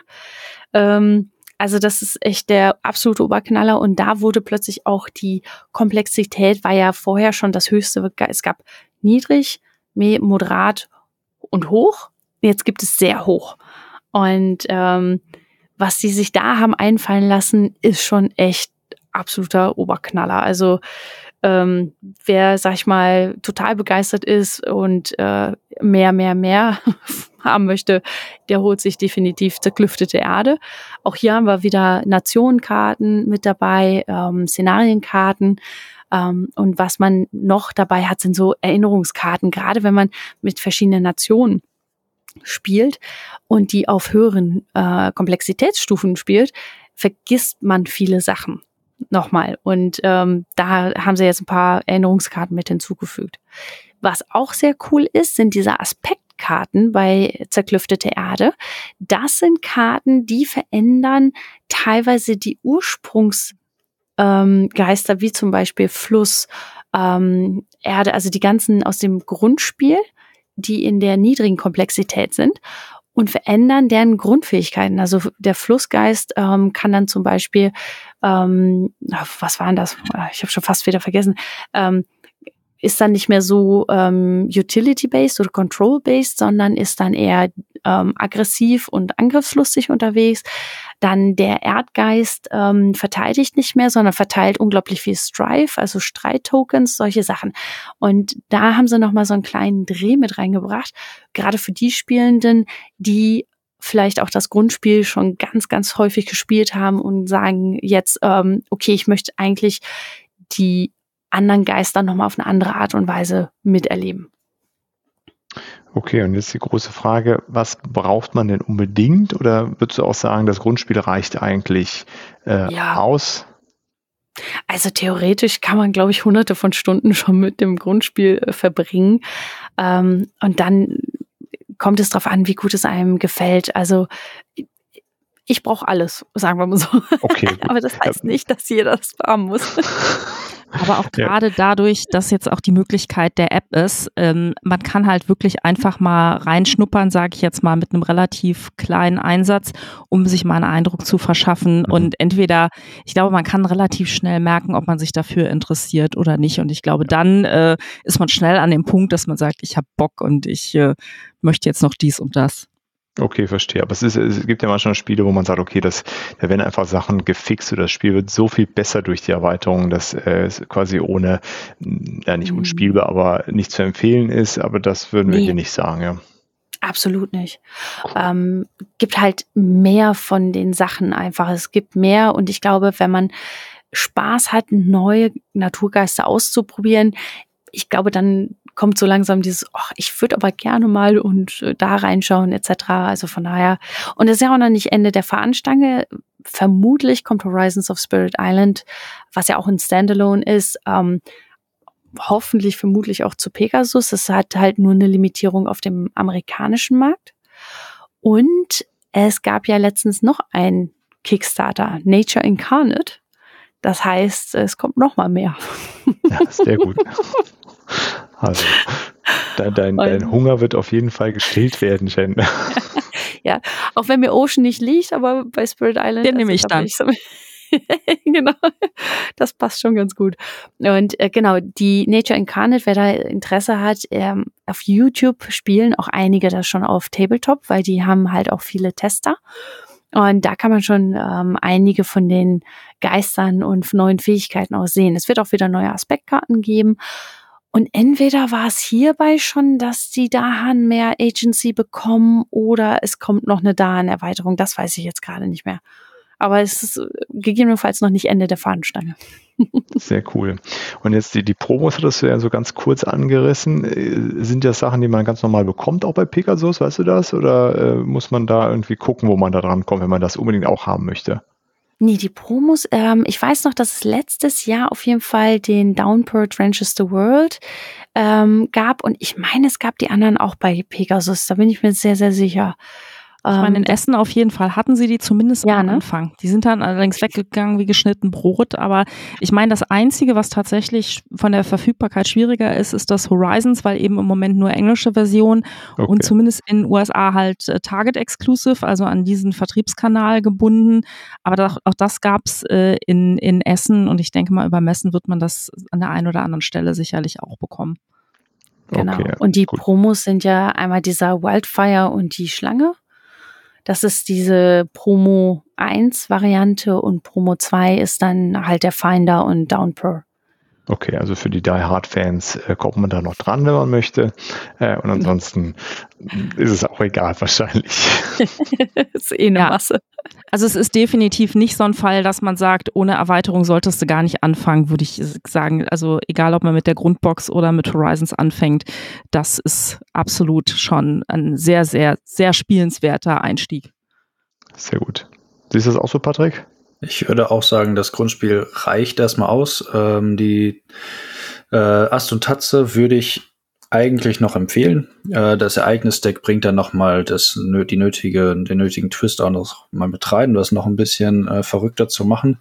Ähm, aber die zerklüftete Erde ähm, brauche ich jetzt nicht unbedingt. Fünf bis sechs Spieler ist ja auch mit dabei. Ähm, ja, wir können das vielleicht einmal für das Twilight Imperium Spirit Island Event machen, aber sonst. Äh, Finde ich gut. Das ist jetzt ein Date, oder? Auf jeden Definitiv. Fall. Sonst, äh, ja, da bin ich dabei, mit. ja. Sehr cool. Da kommt endlich mal die Spielmatte zum vollen Einsatz. Das ja. Ähm, sehr schön, cool. Äh, und berichten dann natürlich auch wieder davon. Äh, ja, dann, äh, nachdem das Thema Erweiterung durch ist und Tina, du hattest es ja gerade schon ange angedeutet, Alternativen ist uns gar nicht so einfach gefallen. Können wir denn trotzdem was, wenn man jetzt sagt, okay, kooperative Spiele, hoher Komplexitätsgrad, viel auch so dieses Metagame, was, was Jen angesprochen hatte, fallen uns da noch so ein paar Titel ein? Ich Nein. würde tatsächlich mal frech anfangen, irgendwas okay, in den Raum zu schmeißen. Ich, ich, behaupte mal ganz, ganz frech, dass äh, Pandemie eine Alternative ist für Spirit Island tatsächlich. Ähm, einfach aus diesem ja, jetzt nicht Thema, aber äh, aus dem, was da so grob passiert. Ja, wir, bei Spirit Island werden wir von diesen Invasoren überfallen. Bei der Pandemie werden wir halt von den Viren äh, überfallen und müssen zusammenschauen, wie wir die loswerden. Ähm, auch hier ist es ein sehr hartes, äh, kooperatives Spiel, was äh, leider durch sehr viel mehr Glückselement äh, gesteuert wird, als äh, dass man da strategisch gegen ankommt. Was es vielleicht als leichteren äh, als eine leichtere Alternative, also nicht so komplexere Alternative ähm, im Vergleich zur Pandemie, äh, im Spirit Island macht. Okay. Spannender äh, Alternative auf jeden Fall. Tina. Also die, die, der Pandemie-Vergleich drängt sich ja auf jeden Fall auf, weil also allein wenn ich mir äh, die Liste der kooperativen Spiele mal so ein bisschen nach Ranking auf Botgame Geek angucke, natürlich äh, Pandemie zumindest in der Legacy-Variante äh, ist, ist da das erste, was einem ins Auge springt und ich finde den Vergleich, dass sozusagen äh, wie verhält sich der Gegner oder unsere, unsere Herausforderungen, äh, das ist auf jeden Fall sehr naheliegend. Was Pandemie natürlich bei weitem nicht so gut macht, ist dieses die, die Varianz und sozusagen dieses, dass es eben eigentlich kein Alpha-Spieler-Problem gibt. Ich finde, das ist halt, bei Pandemie drängt sich das auf, weil wenn da die Gruppe unterschiedlich erfahren ist, dann ist es bei Pandemie halt sehr, sehr schwierig, nicht zu sagen, guck mal, du kannst doch da dies machen, mach das mal, dann kann ich hier gleich das machen. Das passiert da halt relativ schnell. Ansonsten also ich habe halt versucht, mir so ein bisschen mal vorzustellen, was, was sind denn so die, die, die, die Punkte, die, die Spirit Island so ein bisschen bietet, wo kann ich überhaupt nach einem Vergleich suchen? Klar, im kooperativen Bereich, was ist ein sehr kommunikatives Spielerlebnis mit einem gewissen Anspruch. Was mir da natürlich einfällt, auch wieder, wenn ich auf die Liste der kooperativen Spiele gucke, da gibt's also die ganze Latte an Dungeon Crawlern, die es letzten Endes gibt, wo wir auch äh, äh kooperativ unterwegs sind. Es ist aber halt vom, vom Spielgefühl her schon sehr, sehr anders. Auch wenn da vielleicht wieder eher so ein bisschen der Punkt bedient wird, dass ich sehr viel Abwechslung habe, dass ich teilweise sehr, sehr vielschichtigen Content habe, dass ich dann nicht Spirits, aber vielleicht Charaktere habe, die sehr asymmetrisch sein können, die ich sehr unterschiedlich entwickeln kann.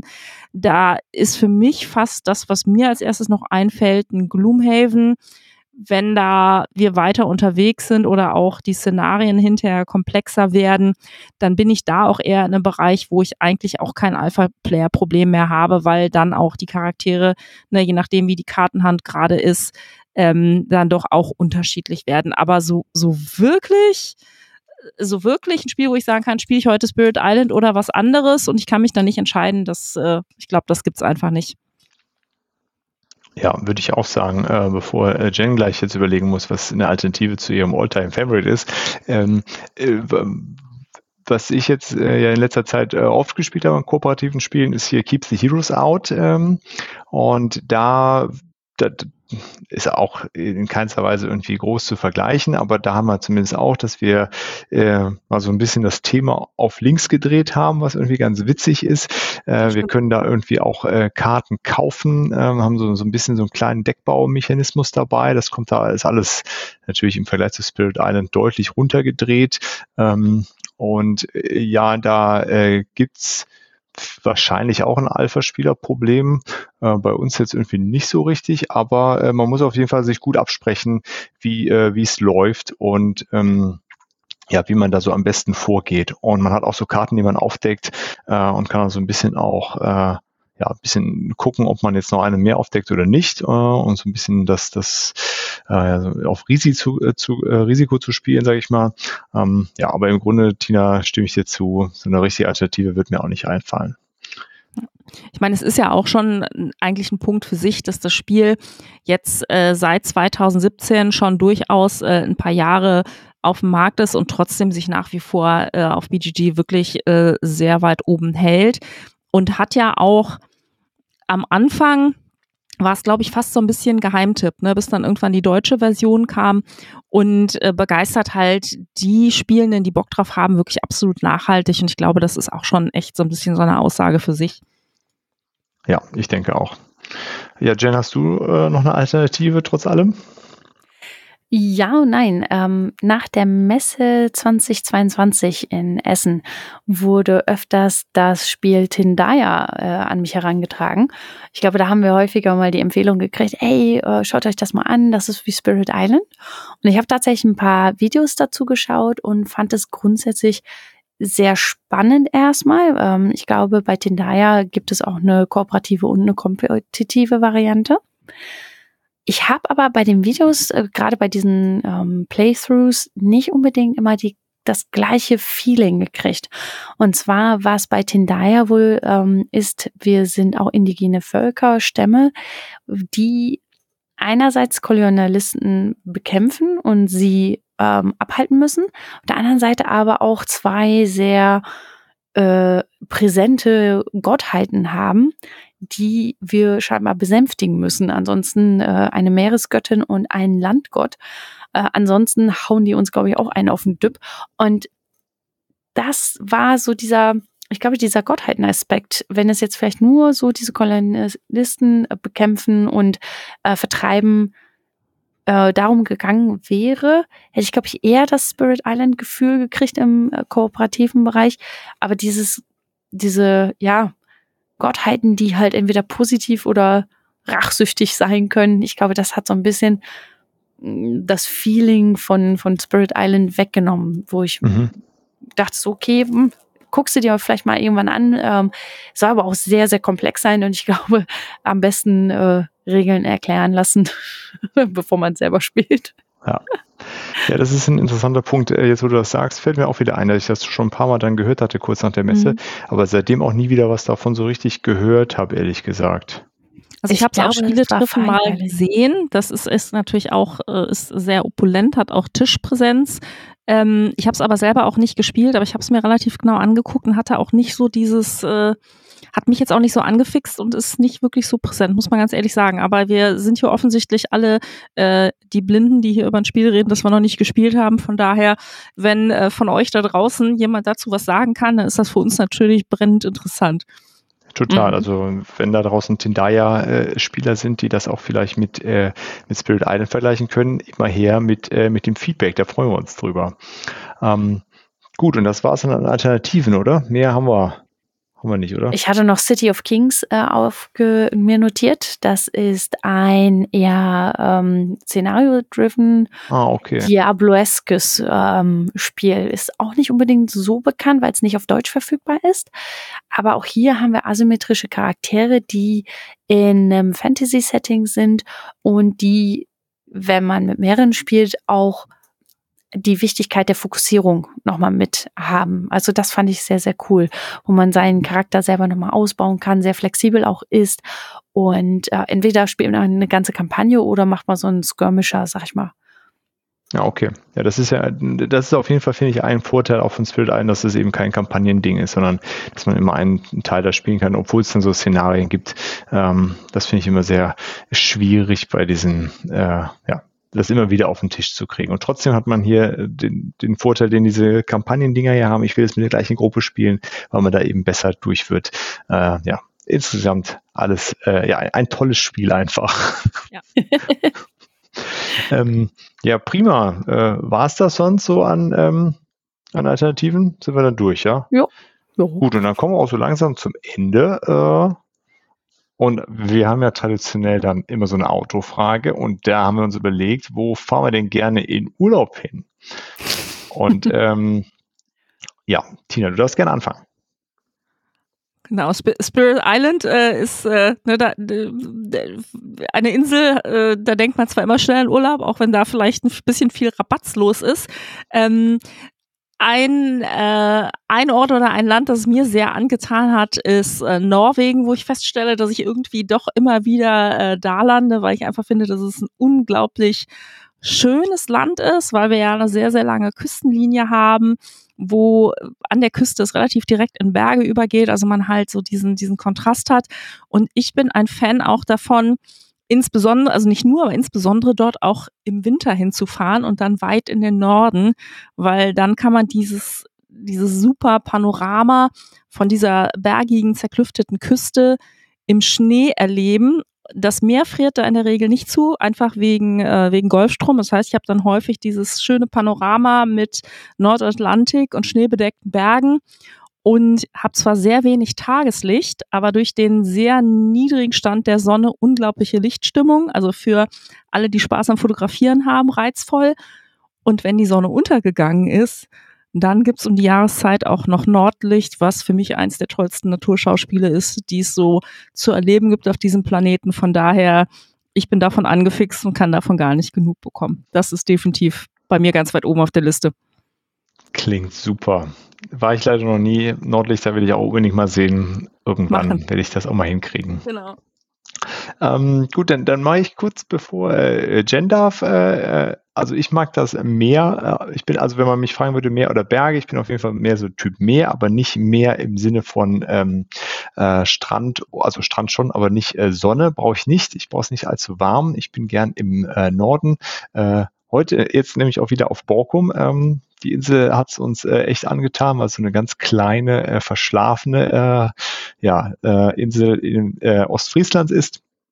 Total entspannt und da fahren wir total gerne hin. Ähm, ja, dieser, dieser Nordsee-Wind, äh, der, äh, der Duft, die, die Luft hier ist, äh, ja, ist ähm, richtiges Wetter. Richtiges Wetter, genau. nee, ich mag das total gern. Äh, hier, äh, du kommst hier hin und es ist, ist einfach ein ganz anderes Feeling, allein vom Klima her. Äh, mir gefällt das total gut. So, dann darf Patrick und den Ausstieg macht Jen. Alles klar. Ähm, wir sind äh, gern in dem Süden unterwegs der Welt und äh, werden wahrscheinlich dieses Jahr entweder nach Mallorca oder äh, Kreta wieder besuchen. Zwei äh, Orte, auf denen wir die letzten Jahre immer so waren und äh, immer mal wieder neue Orte davon gerne bereisen und äh, ansehen wollen. Ähm, wir sind uns noch nicht ganz äh, sicher, welches davon dieses Jahr wird. Haben jetzt so die ersten Angebote schon mal bekommen, aber da würfeln wir noch, was es dann ist. Sehr cool. Und Jen, wo geht's bei dir am liebsten hin? Am allerliebsten tatsächlich Südkorea und Japan, also Südostasien, die Richtung. Ähm, Südkorea Familien auch bedingt, familiär bedingt. Ähm, da ist, also sind einfach noch äh, Familie von meinem Mann äh, ist dort. Wir waren 2017 da und wollen möglichst bald mit den beiden Zwergen auch nochmal rüber. Ähm, ich liebe einfach die Verwandtschaft dort vor Ort. Die sind super, super nett, ähm, total herzlich. Das Essen ist fantastisch. Es ist ein spannendes Land mit unglaublich viel Geschichte. Ähm, unglaublich viel trauriger Geschichte teilweise auch, aber äh, so, so lehrreich und einfach so schön auch, also so vielfältig und ich kann nur noch mal sagen, das Essen ist auch echt verdammt lecker. ist immer sehr wichtig, das stimmt. Yep. Einziger Nachteil wahrscheinlich, die, äh, deswegen war er wahrscheinlich auch 2017 das letzte Mal da, die Anreise ist dann immer etwas weiter, ne? Ja, genau. Also grundsätzlich macht mir das Fliegen nicht so viel aus. Aber äh, klar, dann kam zwischendurch Corona dazwischen. Einfach, muss man sagen, da war es halt sehr abgeschottet. Mhm. Wenn man dann rüber geflogen ist, musste man zwei Wochen in Quarantäne. Die waren sehr vorsichtig. Und jetzt, ähm, ja, sind die Kids einfach noch gerade zu klein ähm, dass wir da so ein bisschen zögerlich sind. Ich weiß, man kann auch schon mit kleinen Kindern äh, so weit reisen, aber ich glaube, da warten wir vielleicht noch ein, zwei Jahre. Ja, verstehe ich gut. Ja, cool. Und dann sind wir hier am Ende der Folge und äh, vielleicht am Ende der Folge eine kurze Aufklärung. Die, die letzte offizielle Folge von der Board Game Theory, das war tatsächlich ein April-Scherz. Ich habe nicht äh, das gesamte Regelwerk von Twilight Imperium vorgelesen. äh, ähm, ja, weil einige dachten, äh, das ist äh, echt und es gab schon das erste Feedback, ob man das nicht doch etwas ähm, ja, anschaulicher äh, gestalten könnte. ähm, nein, es war einer. Ich stehe auf sowas. Das kann man dann immer beim Radfahren oder beim, beim, beim Joggen hören. Ich finde das immer super. Ja, mal gucken, vielleicht mache ich das auch nochmal, wenn, äh, wenn genügend Leute der Meinung sind, da kann man gut bei einschleifen, dann lese ich gerne nochmal irgendwas vor. äh, genau, das war auf jeden Fall ein Spaß. Äh, vielen Dank äh, an alle, die, äh, die mitgemacht haben und das sich trotzdem angehört haben. Ähm, genau. Äh, ja, ansonsten äh, super vielen Dank an äh, Jen und Tina. Es hat mir sehr, sehr viel Spaß gemacht, mit euch äh, über Spirit Island zu reden. Ähm, ich hoffe, wir sehen uns dann bald zum Spielen zu sechst. Äh, das wird super. Auf jeden Fall. Kommt ja jetzt nicht mehr raus. Nee, das, äh, das ist auch gut so. Das ja. machen wir. Also ähm, nochmal vielen Dank für die Einladung. Äh, hat mega Spaß gemacht und äh, ja. ja. Vielen lieben genau. Dank dann ähm, ja immer wieder gerne, äh, ihr beiden. Und ja, an alle, die äh, warum auch immer den Pile of Happiness noch nicht gehört haben oder in ihrem äh, Podcatcher haben, äh, bitte auf Abo drücken. Der, der Vorteil ist, äh, es kommt nicht jede Woche äh, irgendwas Neues, aber wenn, dann äh, immer mit äh, geballter Energie und echt toll recherchiert. Äh, da muss man, muss ich das nochmal noch mal loswerden. Ich finde, ähm, ja, die, die, die Folgen von euch sind immer äh, hervorragend irgendwie vorbereitet und man merkt einfach die Leidenschaft, die ihr da reinsteckt. Daher, ja, hört auf jeden Fall mal rein bei den beiden. Das würde uns freuen. Vielen Dank. Danke. Gut, und dann, äh, ja, vielen Dank fürs Zuhören und äh, wir hören uns bald wieder. Bis dahin. Ciao, ciao. Ciao, ciao. Tschüss. Das war es auch schon wieder bei The Board Game Theory. Danke fürs Einschalten und wenn ihr mögt, hören wir uns nächste Woche schon wieder. Für Fragen, Wünsche oder Anregungen besucht gerne unseren Discord, schreibt uns auf Instagram oder per Mail an info at theboardgametheory.de oder schickt eine Postkarte. Wir würden uns außerdem darüber freuen, wenn ihr uns bei Spotify, Apple oder wo ihr uns sonst so hört, ein Abo und eine Bewertung dalasst. Vielen Dank und bis bald.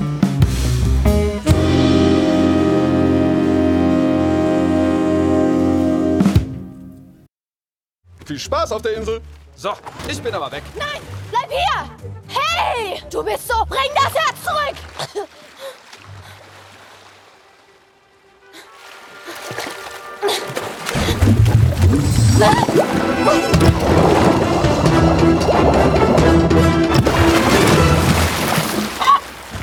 Äh, hätte ich jetzt nicht erwartet. Ich bin Ayana von Motonui.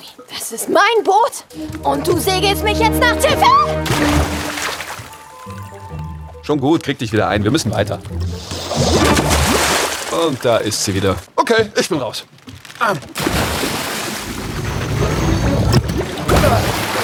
Ach komm schon!